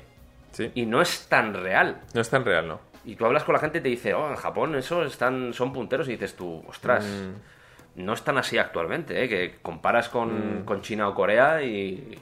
No, sí, no, no, no está en así ya. No, no. Pero todavía tienen el, ese, esa inercia que generaron en los 80 Sí. Y es ahí donde entra, fíjate, el, el conflicto entre lo que es el orgullo, el orgullo que sienten Sí. y el miedo al cambio que tienen al mismo tiempo. Claro. Eso sí. Y hay un conflicto ahí importante, ¿eh? porque es, es complicado que una sociedad que es orgullosa pueda evolucionar si no cambia. Mm, sí. Y ese miedo al cambio al final lo que hace es producir un enfrentamiento entre ambos factores y lo que hace es que se estanque. Y es lo que yo creo que es lo que les está pasando actualmente. El orgullo, entonces en ese sentido, el orgullo lo sienten por no cambiar. Por ser siempre iguales. Es posible. El orgullo es ser siempre igual, no. Pero también es una forma de engañarte a ti mismo. Sí. De, de- de decir, es que no me hace falta cambiar. Es que ya funcionan las cosas bien. Podrían ser orgullosos de cambiar mucho, por ejemplo. Hmm. De ser flexibles o ágiles mentales, ¿no? Pero el orgullo es de mantenerse ahí monolitos, en- homogéneos. Sí. Porque Iguales. Ellos, porque ellos piensan que es positivo. Mm. Sí, claro. Lo tienen tan interiorizado. Pero fíjate, durante los 80, por ejemplo. Mm. No te voy a decir que era todo lo contrario, porque siempre hay un remanente ahí en la cultura japonesa. Pero era potente, quiero decir, estaban en Mm. plan evolución de ideas, estaban aportando un montón de cosas y, y aunque costaba, quiero decir que esas ideas que surgían a veces, sin ir más lejos en Nintendo, Mm. eh, a veces se producía de la forma más accidental posible o simplemente porque el, el presidente de la compañía en ese momento se fijaba en alguien y decía, venga, a por ello. Se fomentaba más eso. Yo creo que ahora hay un miedo. Creo que, fíjate, es posible que incluso la burbuja económica sea la que ha generado el, el miedo a cambiar. Porque dicen, ¿y si la volvemos a liar otra vez? No estamos preparados para salir de esto. Sí. Es la sensación al menos que me... que me- Escuchaba una política japonesa que comentaba, una comentarista de política japonesa que comentaba que a partir de los 90 los políticos eh, que eran elegidos ya no habían vivido la guerra. Es verdad. Y su forma, su política eh, cambiaba Claro. mucho en cómo planteaban las cosas, no partiendo de lo mal que estuvimos y, y el esfuerzo que nos llegó que tuvimos que hacer para llegar aquí. Tiene sentido. A ¿verdad? partir de los 90, la gente que ya no había pasado por esa experiencia, pues ya no veía la necesidad de, de tener como referencia a la guerra, un periodo de crisis. Entonces creo que ahí se centraban en, en lo que habían vivido, que era ese, esa explosión económica o esa prosperidad, que luego ya no iban a disfrutar, obviamente, porque es aquello de que la generación anterior disfrutó más que la actual, ¿no? Por, el tema que tenemos globalización y tal. Y no sé si eso tiene mucho que ver, pero Yo sí veo. me parece un apunte en plan, eh, no sé, que va en esa dirección de cambio. Es que esa gente fabricó, en cierto modo, la, Mm. el crecimiento económico de Japón. En la época de prosperidad, joder, los años 60, los años 70, Sí, Japón empezó a tirar hacia arriba. milagroso que le llaman, ¿no? Económico. Entre otras cosas porque no tenía que dedicar dinero al ejército, que eso también es un, en un país, Mm. Sí, sí. el gasto en defensa es brutal. Brutal. Y en este caso era como no nos hace falta, podemos dedicar ese dinero a hacer otras cosas. Y Mm. también a las políticas que tenían en esa época. Y a la colaboración, sin ir más lejos, con Estados Unidos, que también estaba ahí. Sí, sí. Y esta gente, es cierto, estos políticos vieron la, evolución desde la posguerra, que la posguerra en Japón fue jodida, Mm. porque había que reconstruir, había hambre, es decir, a pesar de que sí, estaba el ejército de los. Estados Unidos que en cierto modo apoyaba también para que la cosa más o menos resurgiera, porque se dieron cuenta de que los japoneses eran como eran y en cierto modo eran peligrosos, que a mí es una cosa que me sorprende, vas a Mm. los castillos de aquí de, de Japón y te das cuenta de que la mayoría fueron destruidos por Estados Unidos Mm. y tú, ostras, cómo traga esta gente y a pesar de eso, siempre que hablan de lo de los bombardeos, siempre, siempre hablan de, hablan de la paz.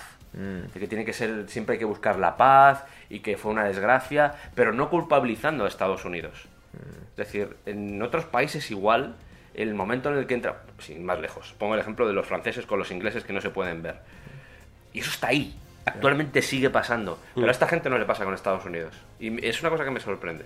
Porque hay gente, insisto, y esto lo hemos dicho alguna vez ya, que se piensa que los bombardeos fueron Hiroshima y Nagasaki.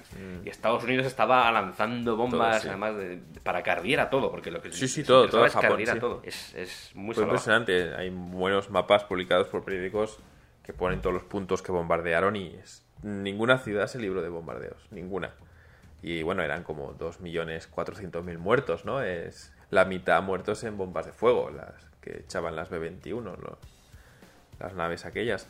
No, sí, bombardearon todo Japón. Mm. Todo, Sí, sí, sí, que a veces se pierde un poco y no, no, no se sabe, pero todo Japón fue bomba- bombardeado. sí. sí, sí, es, es increíble, es increíble. Es, tre- es tremendo, ya te digo que normalmente no se habla mucho de eso. Sí, sí, no sí, sé sí. muy bien por qué, no sé si porque el, seguramente porque no interesa tampoco mucho Mm. que se sepa, pero lo ya es cuentan- la parte cruel, ¿eh? O sea, no, no, bombardear sí, sí, sí. población civil, no militar. y, No, no. ata- ah, y atacar al orgullo del país. Menos Kioto, que no lo tocaron por es razones políticas. Eh, Sí. El resto dijeron, os vais a cagar, os vamos a destruir. Que tenéis un castillo. Mm. Porque yo creo que lo de, lo de no es que guardaban ahí eh, Sí, armas. Claro, ¿no? decían, no, guardaban ahí armas. Esa es la excusa oficial. Claro, es, es- es la- pero yo siempre he pensado que, que a un pueblo tan orgulloso de su historia como es el japonés, sorprende mucho que, que no haya nunca tratado ese tema con, con la libertad con la que deberían. ¿no? Es un poco como que han admitido su papel culpable en la guerra, Sí. han agachado la cabeza y han dicho, ok, eh, eso sucedió ahí, no, no nos interesa, vamos a centrarnos en otras cosas. Pero es, es una cosa que me llama mucho la atención del pueblo japonés. Eso tiene, en, en historia japonesa tiene nombre, le llaman el Jigyakushi, que significa la historia de la autoinmolación. Claro. Se llama así, la, Sí, se sí, sí, traduce sí. así. Es- y es eso. Se ¿eh? traduce así. Entonces, eh, ese término surgió porque hay políticos que dijeron, basta ya de hablar también de Estados Unidos, a pesar de todo lo que nos ha hecho. O sea, que no hay nada que debamos agradecerle realmente. Hay políticos que hablan así. Y que plantean la idea de que, bueno, la historia está vista como, bueno, un latigazo que se están dando constantemente. y que no debería verse así. ¿Y crees que pasa lo mismo con Corea? No, La- me refiero a la autoflagelación a nivel político japonés. no, ¿No? no, no, no, no, no, no, en absoluto, en No, no. absoluto, solo con Estados Unidos. O sea, con Estados Unidos se pierde toda objetividad. Y se plantea todo desde la idealización y es muy curioso, muy curioso lo que ocurre con Estados Unidos y Japón. ¿eh? Incluso a nivel cultural, ¿no? Ahora Incluso mismo tiene una cultural. influencia... Bueno, ahora mismo no, quiero decir, si nos vamos al cine, el programa que dedicamos al cine Yakuza, hablamos de, Mm. de la influencia estadounidense en el cine que se hacía en los años 40, 50. Sí, y hay una influencia ahí de cine estadounidense de los rebeldes, ese Mm. movimiento rebelde, y usaba mucho de los elementos que se estaban haciendo en el- las películas de allí. Pero tú me comentabas el otro día lo de la relación de vasallaje, Mm, que tú estás viendo que está remitiendo a nivel político, mm. pero que a nivel cultural está aumentando. No sé si me... Sí, sí, entiendo, entiendo lo que quieres decir. Eh, sí, a, a nivel político, bueno, el movimiento actual político de Japón de autodefinirse o mostrarse como con más personalidad a través de la figura de Abe y todo esto Mm. actualmente, pero también manteniendo la posición esa de- del paraguas. Es la, Sí, ¿no? la sensación de que, bueno, es, lo plantean así, realmente hablan en términos así, es el paraguas. O sea, eh, Japón se arrima a la sombra de Estados Unidos, que es donde se cobija y, y recibe la, la- bueno, el, gracias a ellos son lo que son, ¿no? Un poco así como lo ven. ¿Crees que se siguen viendo como vasallos de Estados Unidos? Eh, a Eh, nivel te hablo a nivel sí. político porque a nivel cultural yo creo que eh, todos somos un poco vasallos de Estados Unidos Sí. en todos los países. Ahora recuerdo el- la figura de Trump, por ejemplo, cuando fue elegido, puso un poco en, a temblar bueno, el ah, sí. entredicho todos esos cimientos porque el país se mostraba como primero Estados Unidos, ¿no? Ya. Y de fronteras para adentro, todo Ya. bien, pero para afuera, si no nos conviene, no lo queremos ya. Y entonces eh, dejaban de ser la policía del mundo, o intentaban, bueno, esa es la idea que había ahí, de, estaban hartos de defender los derechos de otros. Bueno, Bueno, ya, sí, eso es muy matizable, eso Sí. es lo que se dice a nivel político. Sí, es que, lo- que se haga eso, es lo que ellos decían. sí, sí, sí. Entonces aquí interpretaron ese mensaje como, bueno, ya no podemos depender de, de este país ah, en nuestra cara internacional. La proyección que tiene Japón a nivel internacional eh, pasa por Estados Unidos, el filtro que tienen es Estados Unidos. Entonces es la, la proyección. el- para ellos el extranjero es ¿no? Estados Unidos Entonces, es- como lo ideal y lo peor eh, Corea y Sí. China y Rusia. Sí, O sea, Rusia, si- sí. lo malo del extranjero está en China, Corea y Rusia y lo bueno y mejor está en Estados Unidos. Y eso, esa relación que tienen de vasallo y tal es súper interesante porque se puede ver como una especie de sumisión ahí Sí. a todos los niveles, eh, cultural, económica, o sea, dejar pasar por delante a Estados Unidos siempre en cualquier tema. Yo lo veo en cuanto pasa algo, sucede algo en Estados Unidos o, Lo o Estados Unidos todo. plantea lo que sea, Lo secundan todo. Japón a por ello. O sea, estamos de acuerdo. Totalmente. Automático, ¿eh? Eh, lo que dices, Japón, ah, vale, aboga por la paz, pero con cada guerra que plantea Estados Unidos, solo tienes que buscar noticias. Sí. ¿Qué dice Japón? Perfecto, muy bien, está justificado, hay que luchar por la paz, ¿no? Le dicen así, imponen la paz, aunque sea a través de las armas, pero luego el mensaje que traen en, en Hiroshima es otro, ¿no? Es, es el- la paz es el camino, dicen, Sí, no es... sí. Bueno, Las armas no son el medio para llegar a la paz. bueno, mal. Bueno, pero es muy curioso cómo secundan toda opinión que diga. Y solo hubo un político, un, un momento que yo recuerdo en la historia política de Japón que realmente dijeron lo contrario. Y fue durante los, llaman, los tres años perdidos de la política japonesa, que es los únicos tres años donde estuvo los socialistas estuvieron en el poder en Japón. Hubo un desmadre en el partido conservador e imperante, Sí. el partido de Abe, Sí. y eso hizo que ganara mucha popularidad y ganaran los socialistas. El Minshuto y todo esto. Y esos, lo primero que hicieron cuando ganaron fueron eh, eh, decirle que sí todo a China. O sea, se fueron, lo primero que hicieron fue reunirse Sí, con los verdad. chinos Sí.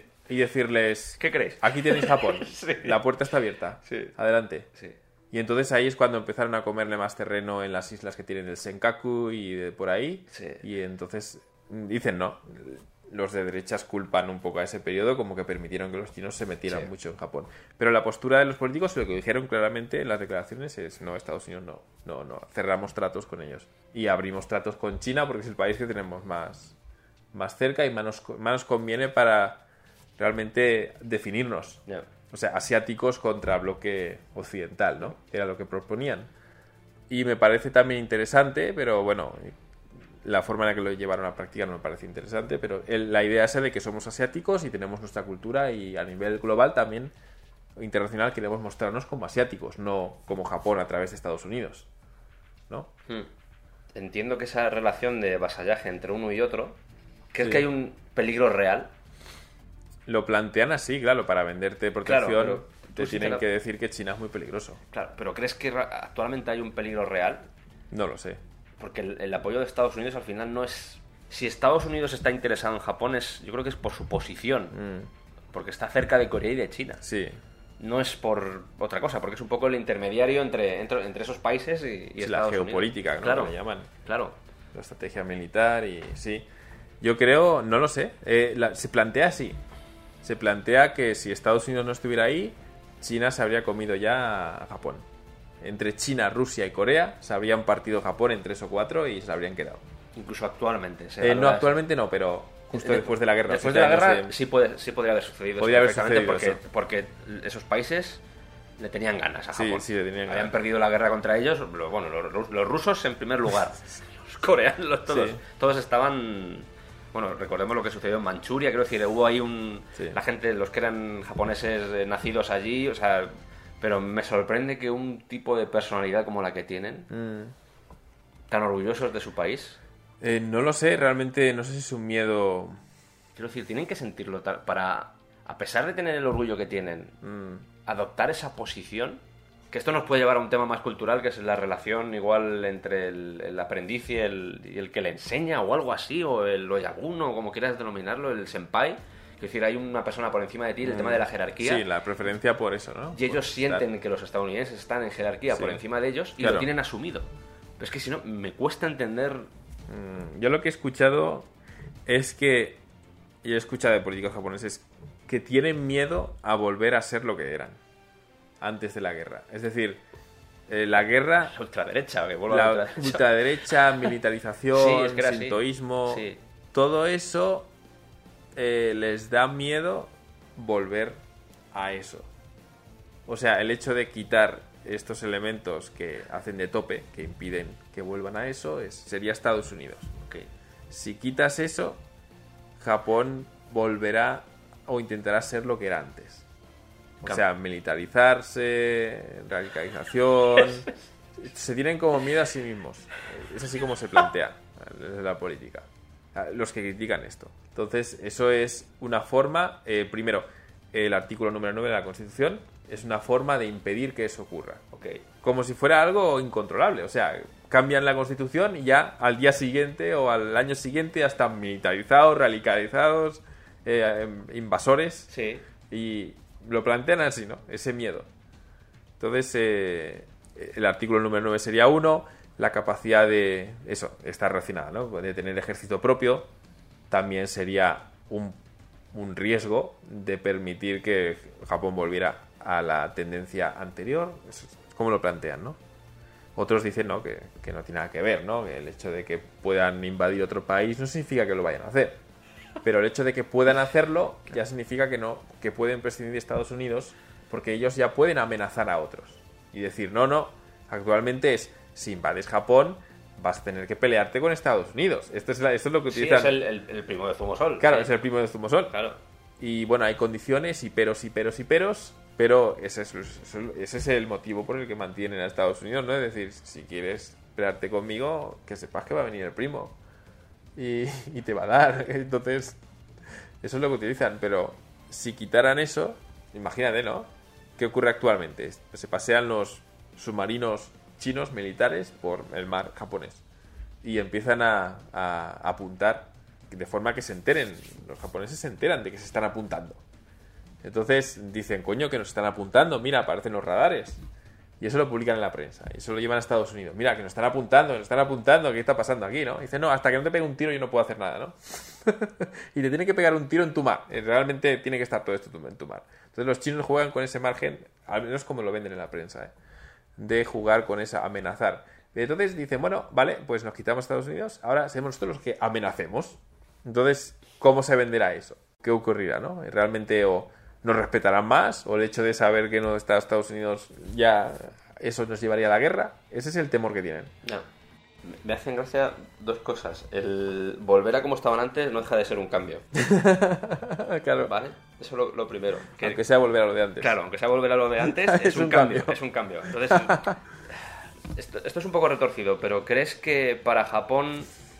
Japón es actualmente el país del mundo, que esto igual hay gente, lo he dicho varias veces, pero igual hay gente que no lo sabe, pero es el país del mundo con más deuda pública. ¿Crees que Japón está preparada para tener ejército? Eh, quiero decir, porque esto al final puede quedar, cuando digo que es retorcido, al final puede ser que el, propio gobierno japonés asume mm. que tener un ejército les iba a costar tanto que la deuda seguramente iba a aumentar al final, mm. por muchos motivos. Y entonces dicen, pues, oye, como no podemos hacer esto, pues, ¿qué cuesta? Tampoco nos cuesta mucho cada vez que Estados Unidos nos dice algo, pues salimos y decimos, sí, estamos de acuerdo, estamos de acuerdo. O sea que al final es todo un poco teatrillo y se siguen saliendo con la suya lo que les cuesta a Estados Unidos es una barbaridad. ¿eh? ¿Crees que les cuesta más? Les cuesta lo, mismo que tener un ejército propio. ¿En serio? Eh, lo mismo. Les cuesta. O sea, esto que te acabo de decir no, tendría sentido, no, claro. No tiene sentido. O sea, si tú crees que el hecho de que este Estados Unidos le está evitando que se gasten en, defensa, no, eso no es verdad. ¿Desde siempre ha sido así? No, no ha sido así desde siempre. porque para llegar a la época de prosperidad, ese fue uno de los sí, Sí. ¿Qué fue a partir de los 70, 80 o...? Fue con el... Me parece que era el manifiesto de Dixon o algo así. Hubo un momento también en la historia tipo Trump. Sí. De un presidente estadounidense que dijo, estamos hasta los cojones de ser la policía del mundo. Sí. Hubo un momento. Oh. Me parece que era Dixon o algo así, en los 90 o... ¿Nixon o...? No, Nixon, perdón, Nixon, Nixon. En los 80 o algo así. Hubo una declaración Nixon o algo así que dijo... Nixon es más 69, mataron a Kennedy en los 70, sí. Bueno, una declaración tipo Trump que, bueno, en su momento parecía un discurso parecido de decir, estamos hartos de ser la policía del mundo. Entonces, eh, no nos conviene seguir defendiendo a, Estados, a Japón simplemente por la posición geográfica. Eso es lo que se planteó en esa, declaración. Entonces dice, como ya no nos conviene, ahora hay que exigirle un pago. Tiene que pagar por la defensa. Entonces empezaron a pagar, pero es una barbaridad el dinero que pagan. Claro, claro, es increíble. Lo que te cuesta tener un ejército, claro es lo mismo que les costaría tener un ejército. Es lo mismo, ¿eh? Y los cazas que desarrollan los F-35, hostia, tiene Japón como 22 cazas, ¿eh? Cada uno vale como 2-3 millones de dólares, cada uno. Y el desarrollo que han tenido que invertir para llegar a eso es brutal, ¿eh? 22 hmm. F-35, es increíble. Y los submarinos y todo, y las armas, es la verdad que es un ejército, solo que no tiene consejo militar y no tiene constitución y bueno, no tiene su reglamento militar. Sí. Eh, no es constitución. les cuesta lo mismo. Ese es el, desde la política se plantea así, porque ¿qué sentido tiene tener la, pagar por la defensa si cuesta tanto? Porque con Trump aumentó el gasto en defensa, el gasto en protección. Y encima tuvo las narices de decir, bueno, yo creo que al final es el Trump es un, es un negociador nato, claro, está acostumbrado a negociar y lo que hay una cosa que se llama la retirada aparente en negociación que consiste en decir, bueno, que me voy, ¿eh? Sí. chaval, chaval. Y, la otra, y el otro se acojona y dice, te pago más si quieres. ¿Sabes? Es un poco eso. Y, Trump es un experto en... Trump logró que pagaran más por... Claro, a base de... Corea también, ¿eh? A, Corea del también está pagando mucho a Estados Unidos para, por la defensa. Sí, igual, igual, igual. Cuando ves el presupuesto que publican todos los años, el gasto en defensa es enorme. Y muchos han apuntado al gasto en defensa como una posible remilitarización de Japón, pero ese gasto viene de lo que están pagando Estados Unidos. Claro.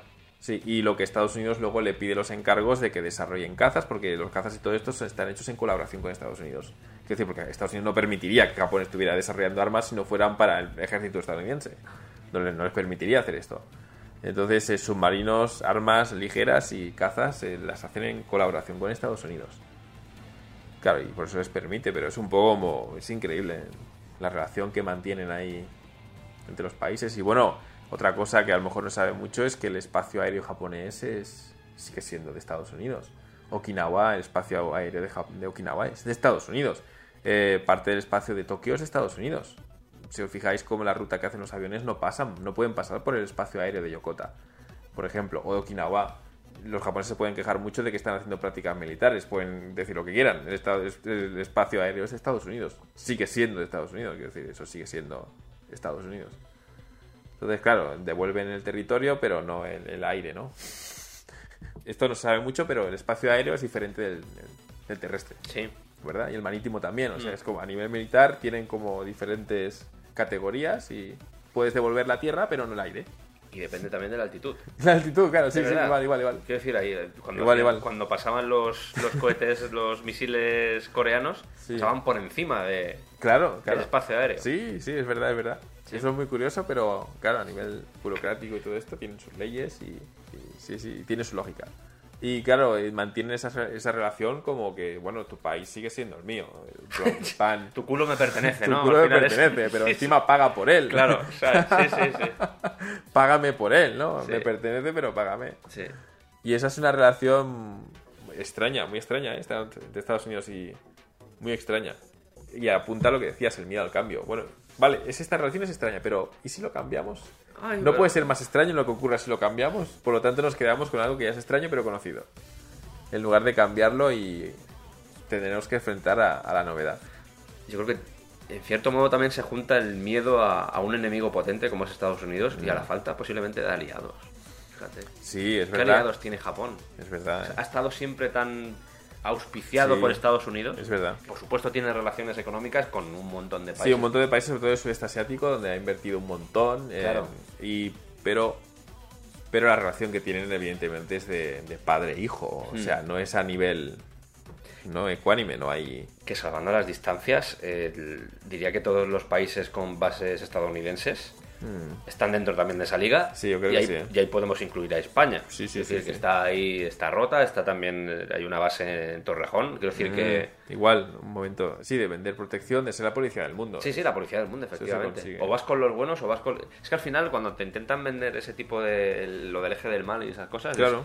O estás con nosotros Mm. o eres nuestro enemigo. Claro, y para venderte protección es protección contra quién? Pues te necesitamos un enemigo. Claro. ¿Quiénes? Pues los chinos, Sí, los los rusos, chinos, sí, o lo- o lo- los coreanos. o los eh, árabes, quiero decir, eh, aquí, o los sí, árabes. decir, necesitamos un enemigo Sí, sí, y, eh, contra el que te vamos a proteger. sí. Claro. Se sorprende la evolución de- desde principios de siglo Mm. hasta, hasta este momento. A ese nivel, a nivel, por lo menos a nivel militar, ¿eh? porque que eran, Mm. eran bestias. A mí me da, eh, es una sociedad que te das cuenta en un momento dado de que si entraran en guerra, Mm. tienen que ser máquinas de matar. Sí, bueno, actualmente yo esto lo pongo en duda en cualquier país.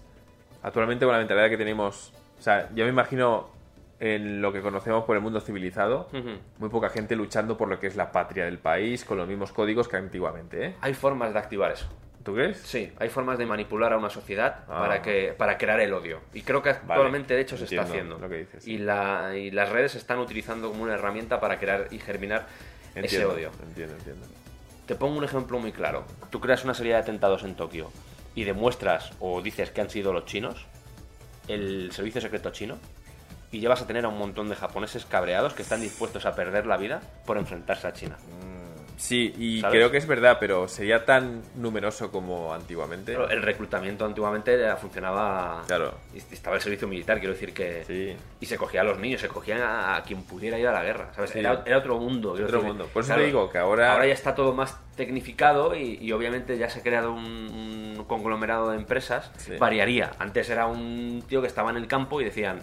Por eso lo "Colega, pongo en duda. Por te, eso. toca la- te toca ir a la guerra. Pero Por también porque las guerras ahora van, y serían diferentes también, que eso es una cosa que también no podemos perder de vista. Que las guerras ya no serían como antes. Efectivamente, ya no sería Pero- como soldadito contra soldadito. Aún así, por la forma en la que funcionan Mm. ellos, ese espíritu de colmena, que es una colmena que en realidad está. eh, Es, fíjate, es, es- es un poco un oxímoron, pero es, es una colmena que en realidad es bastante individualista en el sentido de que tiende mucho a pensar en el colectivo, Mm. pero no a, no a crear un- una colectividad, Sí, sí. ¿sabes? Y simplemente por esa educación que reciben desde pequeños, se mueven como uno. Mm. Sí, y de hecho creo que el gran peligro, fíjate, es que, es que eh, eh, me puse a mirar la altura que tenían los soldados en las diferentes épocas.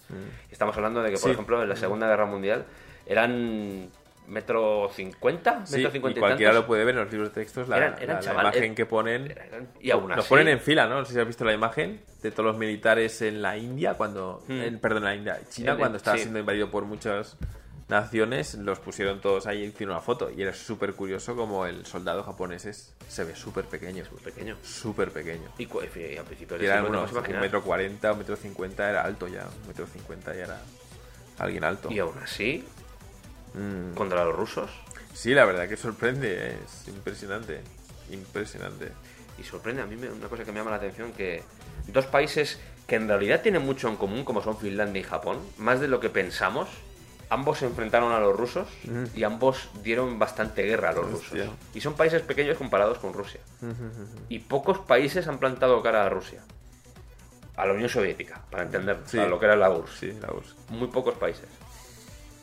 Y ahí están, ¿eh? Que la URSS, que la URSS era una cosa enorme.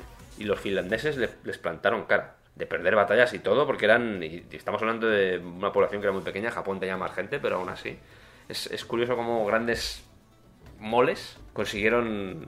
Tú imagínate si en vez de Estados Unidos hubiese sido eh, la URSS la que se hubiese quedado con Japón. Mmm, hostia.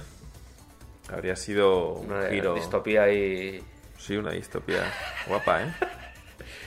Para hacer una peli, ¿eh? Sí, sí, sí, sí, sí, sí, habría sido... Están haciendo aquí una idea interesante para una peli, sí. Sí.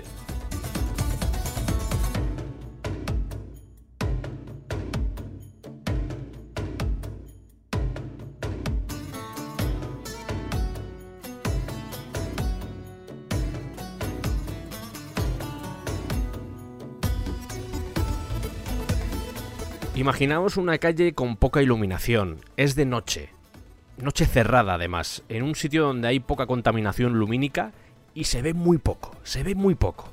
Bueno, pues en esa calle teníamos el sitio donde íbamos a dormir el primer día. Muy bien. Acabábamos de dejar las maletas allí y teníamos que desplazarnos pues, unos 500 metros para aparcar el coche porque no había, ya os digo, era una calle bastante estrecha y no, no había sitio donde aparcar. Justo enfrente había una casa donde vivía alguien, vivía un señor mayor. No puedo establecer la edad porque ya os digo que era bastante de noche, pero llevaba una camiseta de tirantes blanca y estaba apoyado en la puerta, como con pinta de ser poco amigable. Y esto es lo que sucedió. A ver, encima de que me he sentado. Qué mal rollo que está el pavo ahí sin luces en su casa, en plan... Sigue mirando. No te pienses tú que. No, no, sigue ahí, ¿eh? Y hasta que no nos vayamos de aquí, eso es muy de pueblo también. Que a lo mejor es una espectrogénesis. No, no, es un, es, es un señor mayor. El viejo el visillo. A ver si está el hombrecito Dios. ¿Cómo? ¿Qué? Es que se deberá panchar la, la barriga, señor, por favor. Sí, sí, sí. O sea, mira, está mirando con cara de vais a morir esta noche todos. Te lo juro que ha mirado con esos, esa cara. Sí, sí, en plan, a ver cuál empieza a matar primero. Sí, sí, sí. Vais a morir todos, uno por uno. Os voy a ir seleccionando uno a uno y vais a morir. Este era el ambiente durante la noche. Escuchad. La chicharra, ahí.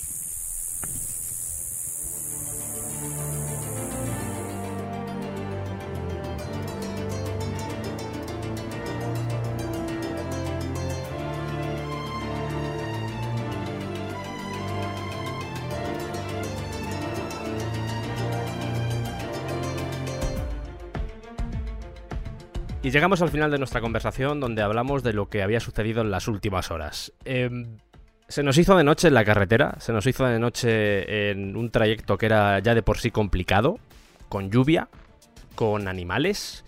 Y cuando llegamos a la última montaña, que era donde teníamos el último sitio donde íbamos a dormir, que fue donde grabamos esto, pues eh, la cosa se complicó más porque apareció la niebla. Niebla de no ver nada, en un coche que no tenía antinieblas. No me preguntéis por qué, debe ser que era un coche diseñado para ciudad y no tenía antinieblas, así que ahí nos vimos de repente teniendo que tirar de ingenio, tirando de GPS, de mapas del GPS y de en un momento dado asomarte para ver por dónde estaba la carretera. Vais a escuchar a dos personas que han sufrido durante un buen rato mucha tensión, que están liberados pero al mismo tiempo están agotados.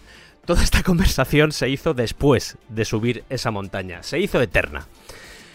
Al día siguiente pudimos ver la bajada, eh, porque no fuimos conscientes de lo que estábamos subiendo, y la bajada, además de ser preciosa, por cierto, era preciosa, se parecía a Cantabria y Asturias, este tipo de, de lugares, dijimos y nos preguntamos, madre mía, los tenemos como cocos. Esta es la conversación y vais a ver que, que en el fondo más allá de decir, joder, lo hemos conseguido, creo que pues, se puede sacar algo bueno de... Ya no de lo que hicimos, sino de cómo reaccionar ante momentos de presión. Y creo que esa es la gran lección que se puede sacar de esta conversación que os voy a poner ahora. Es tarde ya, es tarde. ya. Sí, es tarde ya y bueno, aunque hay mucha ganas de seguir. Kira está Es- ya, ya bostezado. El pobrecito Sí, ya bostezado. estamos, estamos ya agotados. Estamos, hemos tenido un día... Vamos a cerrar con la experiencia que hemos tenido religiosa. Ostras. Ahí yo creo que hemos vivido algo que recordaremos durante, al menos yo recordaré durante mucho tiempo. Estoy seguro de ello. Sí, hemos tenido un momento de crisis importante. Hemos hecho un trayecto entre Nagoro a Tokushima Fukushima, sí. y ha sido una temeridad, una imprudencia puede ser también. Yo, Eh, eh, nos creo- hemos expuesto a algo muy Eso sí, eso sí, pero... un poco bastante peligroso. Pero creo que hemos sido bastante seguros todo el rato y Sí. con bastante seguridad. ¿eh? Claro, hem- Que es- eso es lo importante. ha habido una crisis, pero la actitud de enfrentarnos a esa crisis ha sido excelente. Ah, sí. Ha sido excelente. Sí.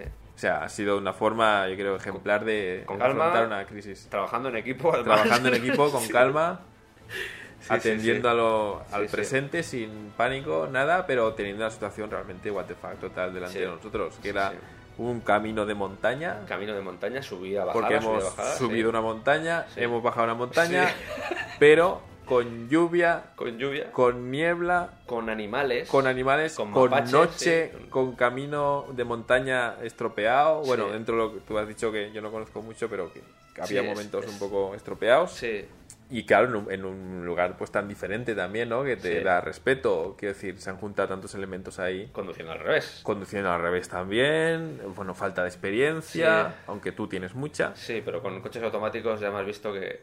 Y ha sido como una mezcla de factores Sí, que todos apuntaban a una vez, ostras, eh, hemos tenido una...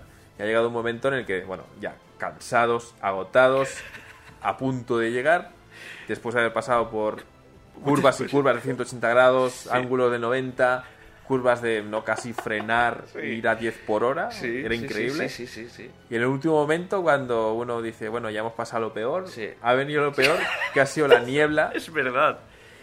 Que no veíamos la carretera. Estaba él mirando No por la la izquierda y yo por la derecha porque no veíamos la carretera. No se veía la carretera.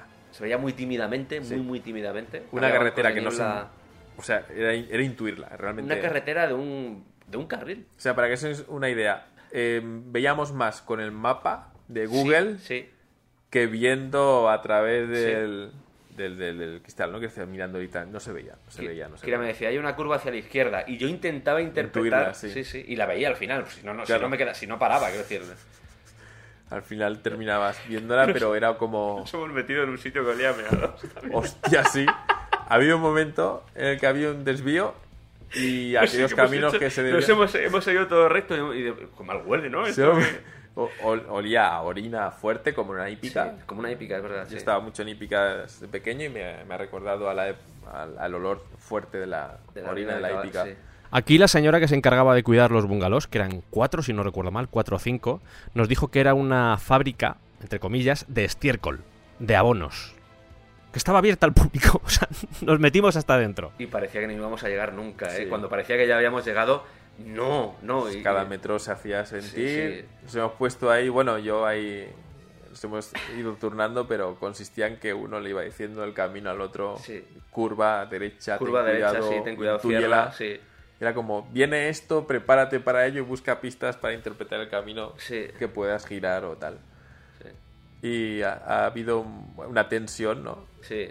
Un, o sea, yo durante todo ese trayecto me he dado cuenta, estaba tan concentrado, no pensaba en nada más. Yo te he Solo visto. en la, en, la, en la Yo carretera. te he visto, te he visto.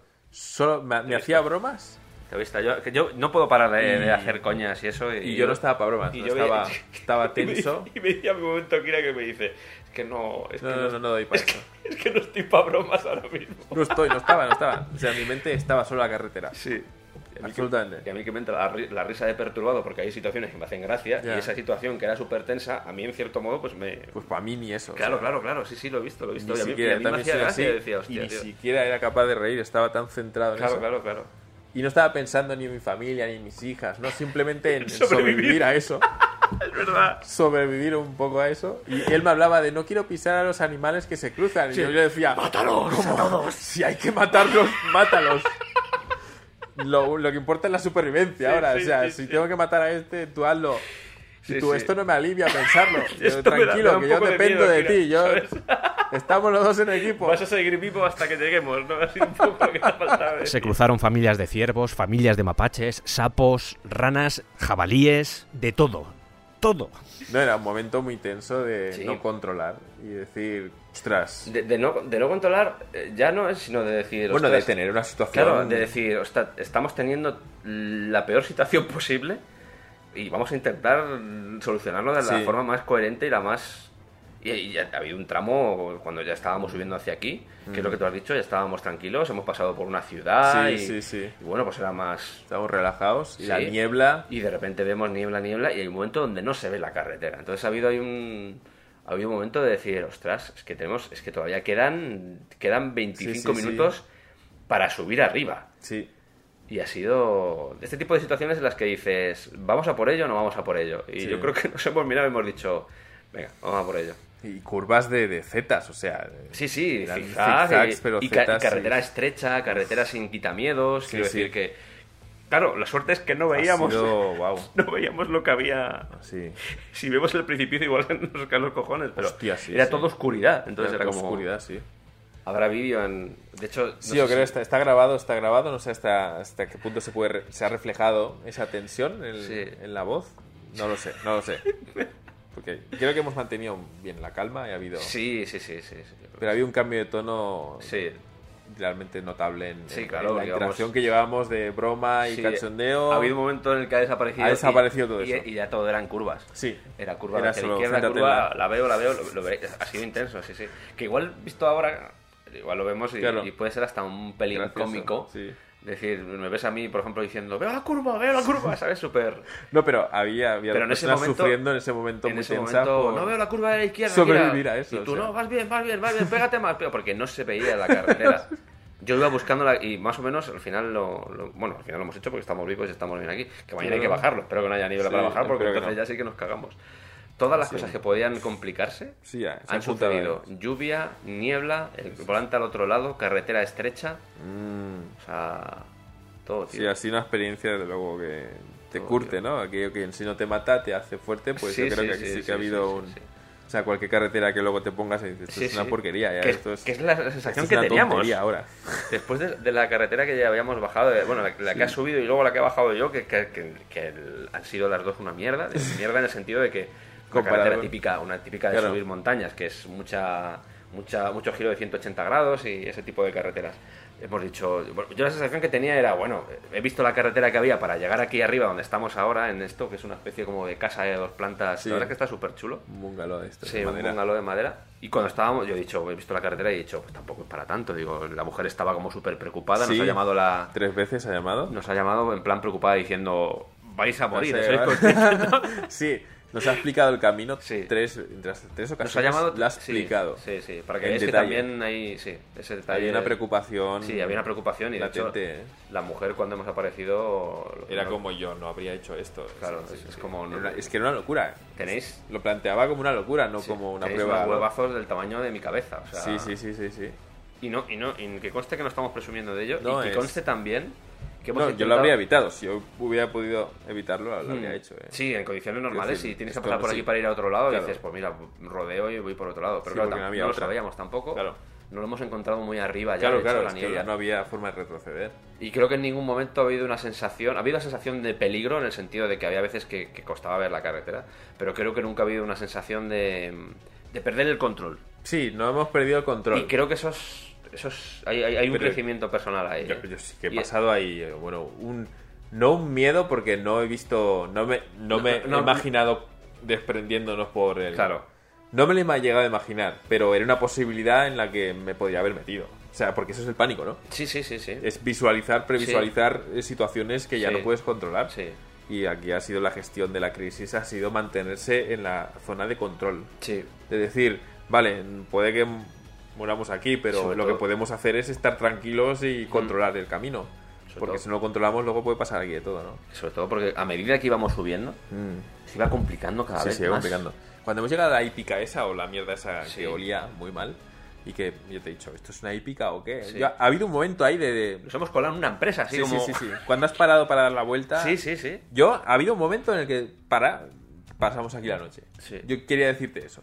O sea, no, no avanzamos más. Ya. No. Porque íbamos para atrás. Sí. O sea, como perdiéndonos más. Sí, Estábamos en ese lugar que te puede salir de todo. sí, sí, sí. Yo he tenido ese punto de, de quererte decir, para, pasamos aquí la noche. O sea, no, no. Esperemos a que se disipe la niebla. Ha sido, ha sido un punto en plan. Sí, entiendo la, La sensación, sí. tensión, no quiero más, no quiero más. Sí, he tenido, he tenido bastante ya, no, no puedo Ya, a- déjalo. albergar más tensión en mi cuerpo ya. Sí, sí, en serio, era, era déjalo. Sí. Sí, sí, sí, sí. Pero, ostras, eh, madre mía. No, pero orgulloso y contento porque dicen, ¿no? Cuando conoces a una gente es en momentos de crisis. Sí, Y desde luego que contigo pues hemos podido, he podido pasar una crisis increíble. Y bueno, la, la confianza, ¿no? De saber, hostia, un poco, pase lo que pase, eh, es el compañero correcto, ¿no? Sí. O sea, ahí está este tío que sabes que no va a huir o no se va a poner en plan pánico el coche en movimiento. o no va a hacer algo extraño Sí. para protegerse así a, Sí. a costa de fastidiar a los demás. Sí, Ha habido ese, ese un poco la prueba de fuego de decir, vale, este tío es de confianza, pues si no, imagínate, ¿no? Si fuera alguien no de confianza en una situación así, es, hostia, es- Se- es- es- sí, no, no, ha habido, eso sí que es estrés, eso, ha habido, ha habido momentos, sí, sí, ha habido un momento complicado, ¿eh? sí, sí. Y increíble. la mirada que nos hemos echado tú y yo Hostia, sí, sí. cuando, la recuerdo. cuando he- hemos aparcado, he dejado ya el coche, he parado, plan- he puesto el freno de mano y nos hemos mirado en plan, Esto ha pasado. O sea, eso- eso- hemos llegado. Hemos llegado, Hemos tío. llegado, sí. Hemos- por increíble que parezca, hemos llegado. es Porque, increíble. porque se ha hecho larguísimo, ¿eh? Se ha hecho largo, se ha hecho largo. Un kilómetro igual 10 minutos. No sé, bueno, igual estoy exagerando, pero la sensación No, era sí, de, sí, de horas, ha de horas, sido de horas, estar horas. horas. Pero otra vez, repito, la estrategia de enfrentamiento a esto ha sido Sí, increíble. es- Afrontamiento ha sido increíble. Eso Y algo preguntando, increíble. ¿cómo vas? ¿Cómo vas? Sí, sí, eso ha sido increíble, la verdad, eh, eso ha sido increíble. ¿Vas bien? ¿Vas bien? Cuando alguno se veía más flojo o algo, decía, venga, ponte tú. Y Sí, sí, sí, sí. sí. nos damos un abrazo. Venga. ha sido bien. Ha sido increíble. No, estoy muy, muy contento de este viaje en muchos sentidos. A nivel cultural, Yo también, yo a también. nivel de experiencia vital. Sí. Y esta es una conversación que hemos grabado, pero como esta hemos tenido Hostia, sí, siempre en los eso peores sitios posibles. eh, Puede tenemos, ser. somos especialistas en elegir sitios de mierda para mantener conversaciones de horas. especialistas, como por ejemplo, un, dos, tres, respondo otra vez, un parking mirador. Sí, sí, sí. Estuvimos en un parking mirador hablando, algunas de las cosas que hemos hablado hoy, de hecho, es las hablamos ya ese día y Sí, y las manejamos un poco, un poco más, de hecho más extenso, pues esa conversación fue muy extensa y estuvimos Sí. hablando de muchos elementos socioeconómicos japoneses y sí. Luego el, el- el comedor ese de, del albergue. el comedor del albergue. El- que- teniendo al lado un- un una habitación con sofás, y con todo, sí, sí. y con una Y nosotros ahí que- en, una silla de mierda. En ahí una silla de hablando. mierda. Sí, sí. Sí, la verdad que, Ha sido intenso, sí, ha sido somos los intenso. peores eh, eligiendo el lugar para hablar. Y yo temía que en situaciones... Yo, cuando pasas mucho tiempo con alguien, sabes que tarde o temprano van a surgir momentos de tensión. Ya. Es, creo que es natural, porque estamos acostumbrados a, a nosotros mismos, por decirlo así. Entonces, el momento en el que tienes Sí. que cohabitar con otras personas, siempre surge esa tensión. Y yo pensaba que iba a surgir, bueno, todavía nos queda mañana, pero no creo ya que... Pero eso es la madurez. Sí. La Pues- madurez es entender que lo que te pasa a ti no tiene por qué afectar al otro. Sí, o sea, sí. puede que tengas ese momento de agobio, pero decir, esta Oh. persona no ha hecho nada para merecerse. ¿Qué culpa tiene este señor de, de que yo me...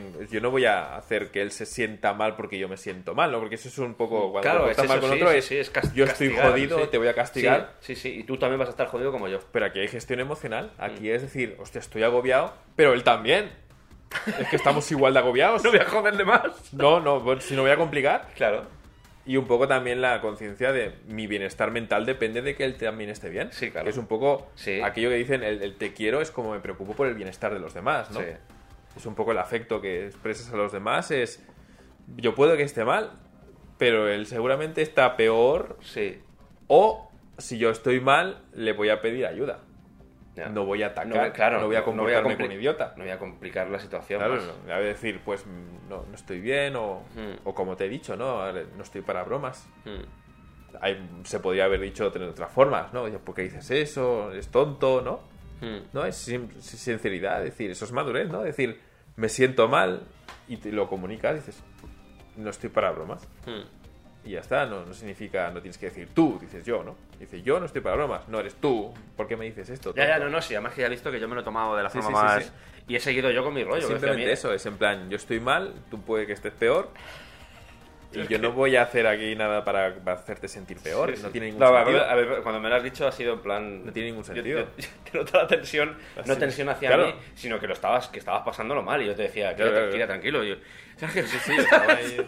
Yo te he dicho, necesito glucosa. Y yo te decía, tranquilo, tío, de verdad que está, que está todo bajo control, no te, no te preocupes, no te agobies, ¿sabes? No, claro, es, es un poco Pero el... fíjate que en una situación de tensión yo creo que hemos respondido los dos bien y para mí eso también es parte del, Sí. del aprendizaje. Sí, sí, sí, sí, sí. Lo estamos pasando bien. Y disfrutando, tío, disfrutando. Durmiendo poco igual, pero Durmiendo pasando de puta madre. Y siendo consciente que el tiempo que estamos juntos es muy poco. Sí, y hay que aprovecharlo es un tiempo sí. muy atípico. Sí. Y que cualquier cosa que pueda ser negativa hay que sacarle al También, positivo es porque verdad, hay muy poco tiempo. No, hay tiempo para, Para mierdear. para mierdear, no hay Sí. tiempo. O sea, no hay. No hay.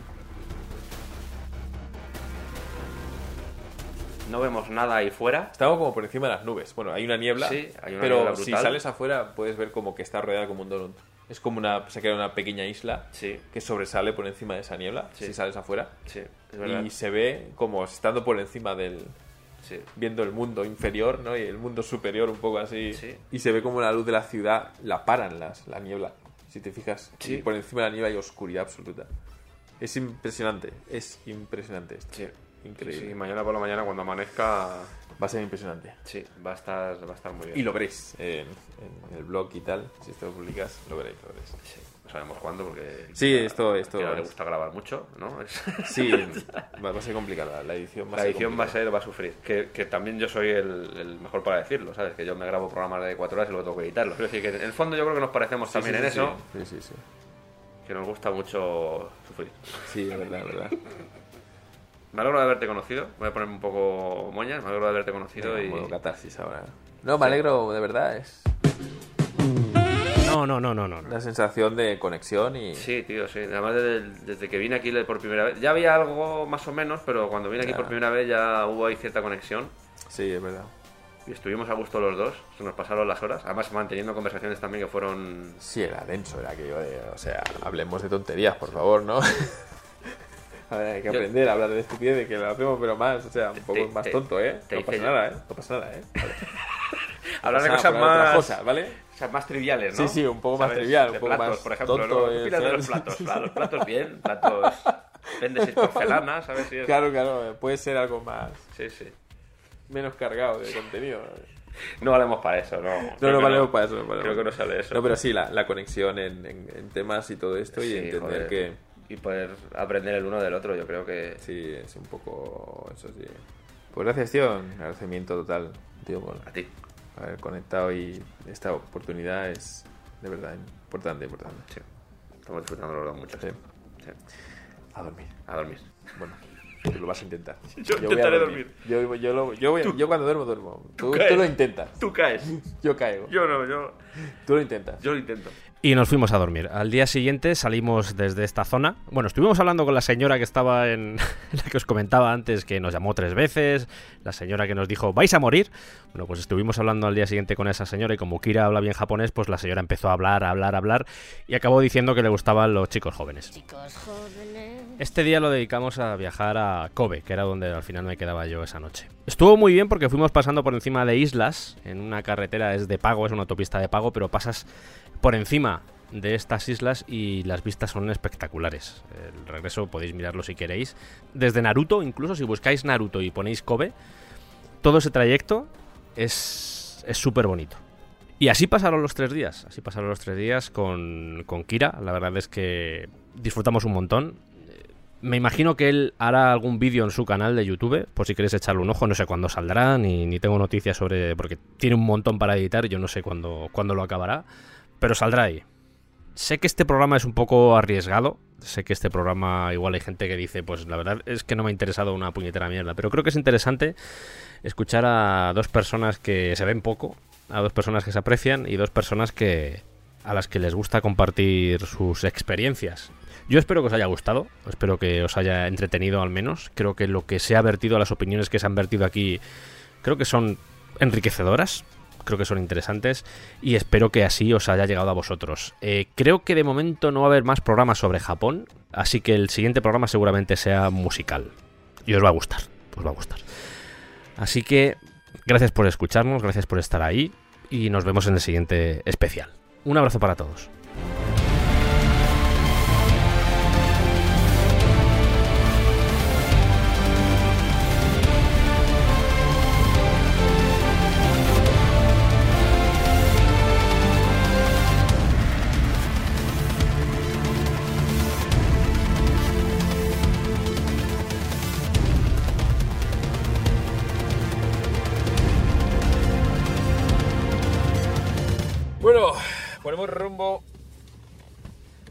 ¿Dónde están las llaves? ¿Te imaginas? rumbo a la gasolinera. Ok. Eh, ¿Esta es? Sí, este. Este, pues le doy. ¡Vamos! Seguro, ¿no? No estás seguro. No, no estoy. Momento. Ha habido un silencio tenso, una mirada, cruce de miradas. Sí, móvil Sekiyu, que significa gasolinera. Ah, vale, vale, vale.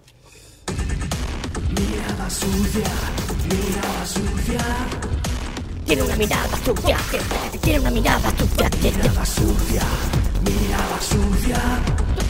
Tiene una mirada sucia, tiene una mirada sucia, mirada sucia. Un momento, un momento. ¿Qué pasa aquí? No, estoy trabajando ya, estoy editando. Ya, pero. pero, pero, ¿qué es Se me ha esto? ocurrido de repente, estaba editando y he dicho, oye, ¿y por qué no, no hacemos la canción de Mirada Sucia? vale, venga, ya está. Así me siento yo, que yo no entiendo nada cuando hacen eso. Pues, pues así me siento yo. Pues,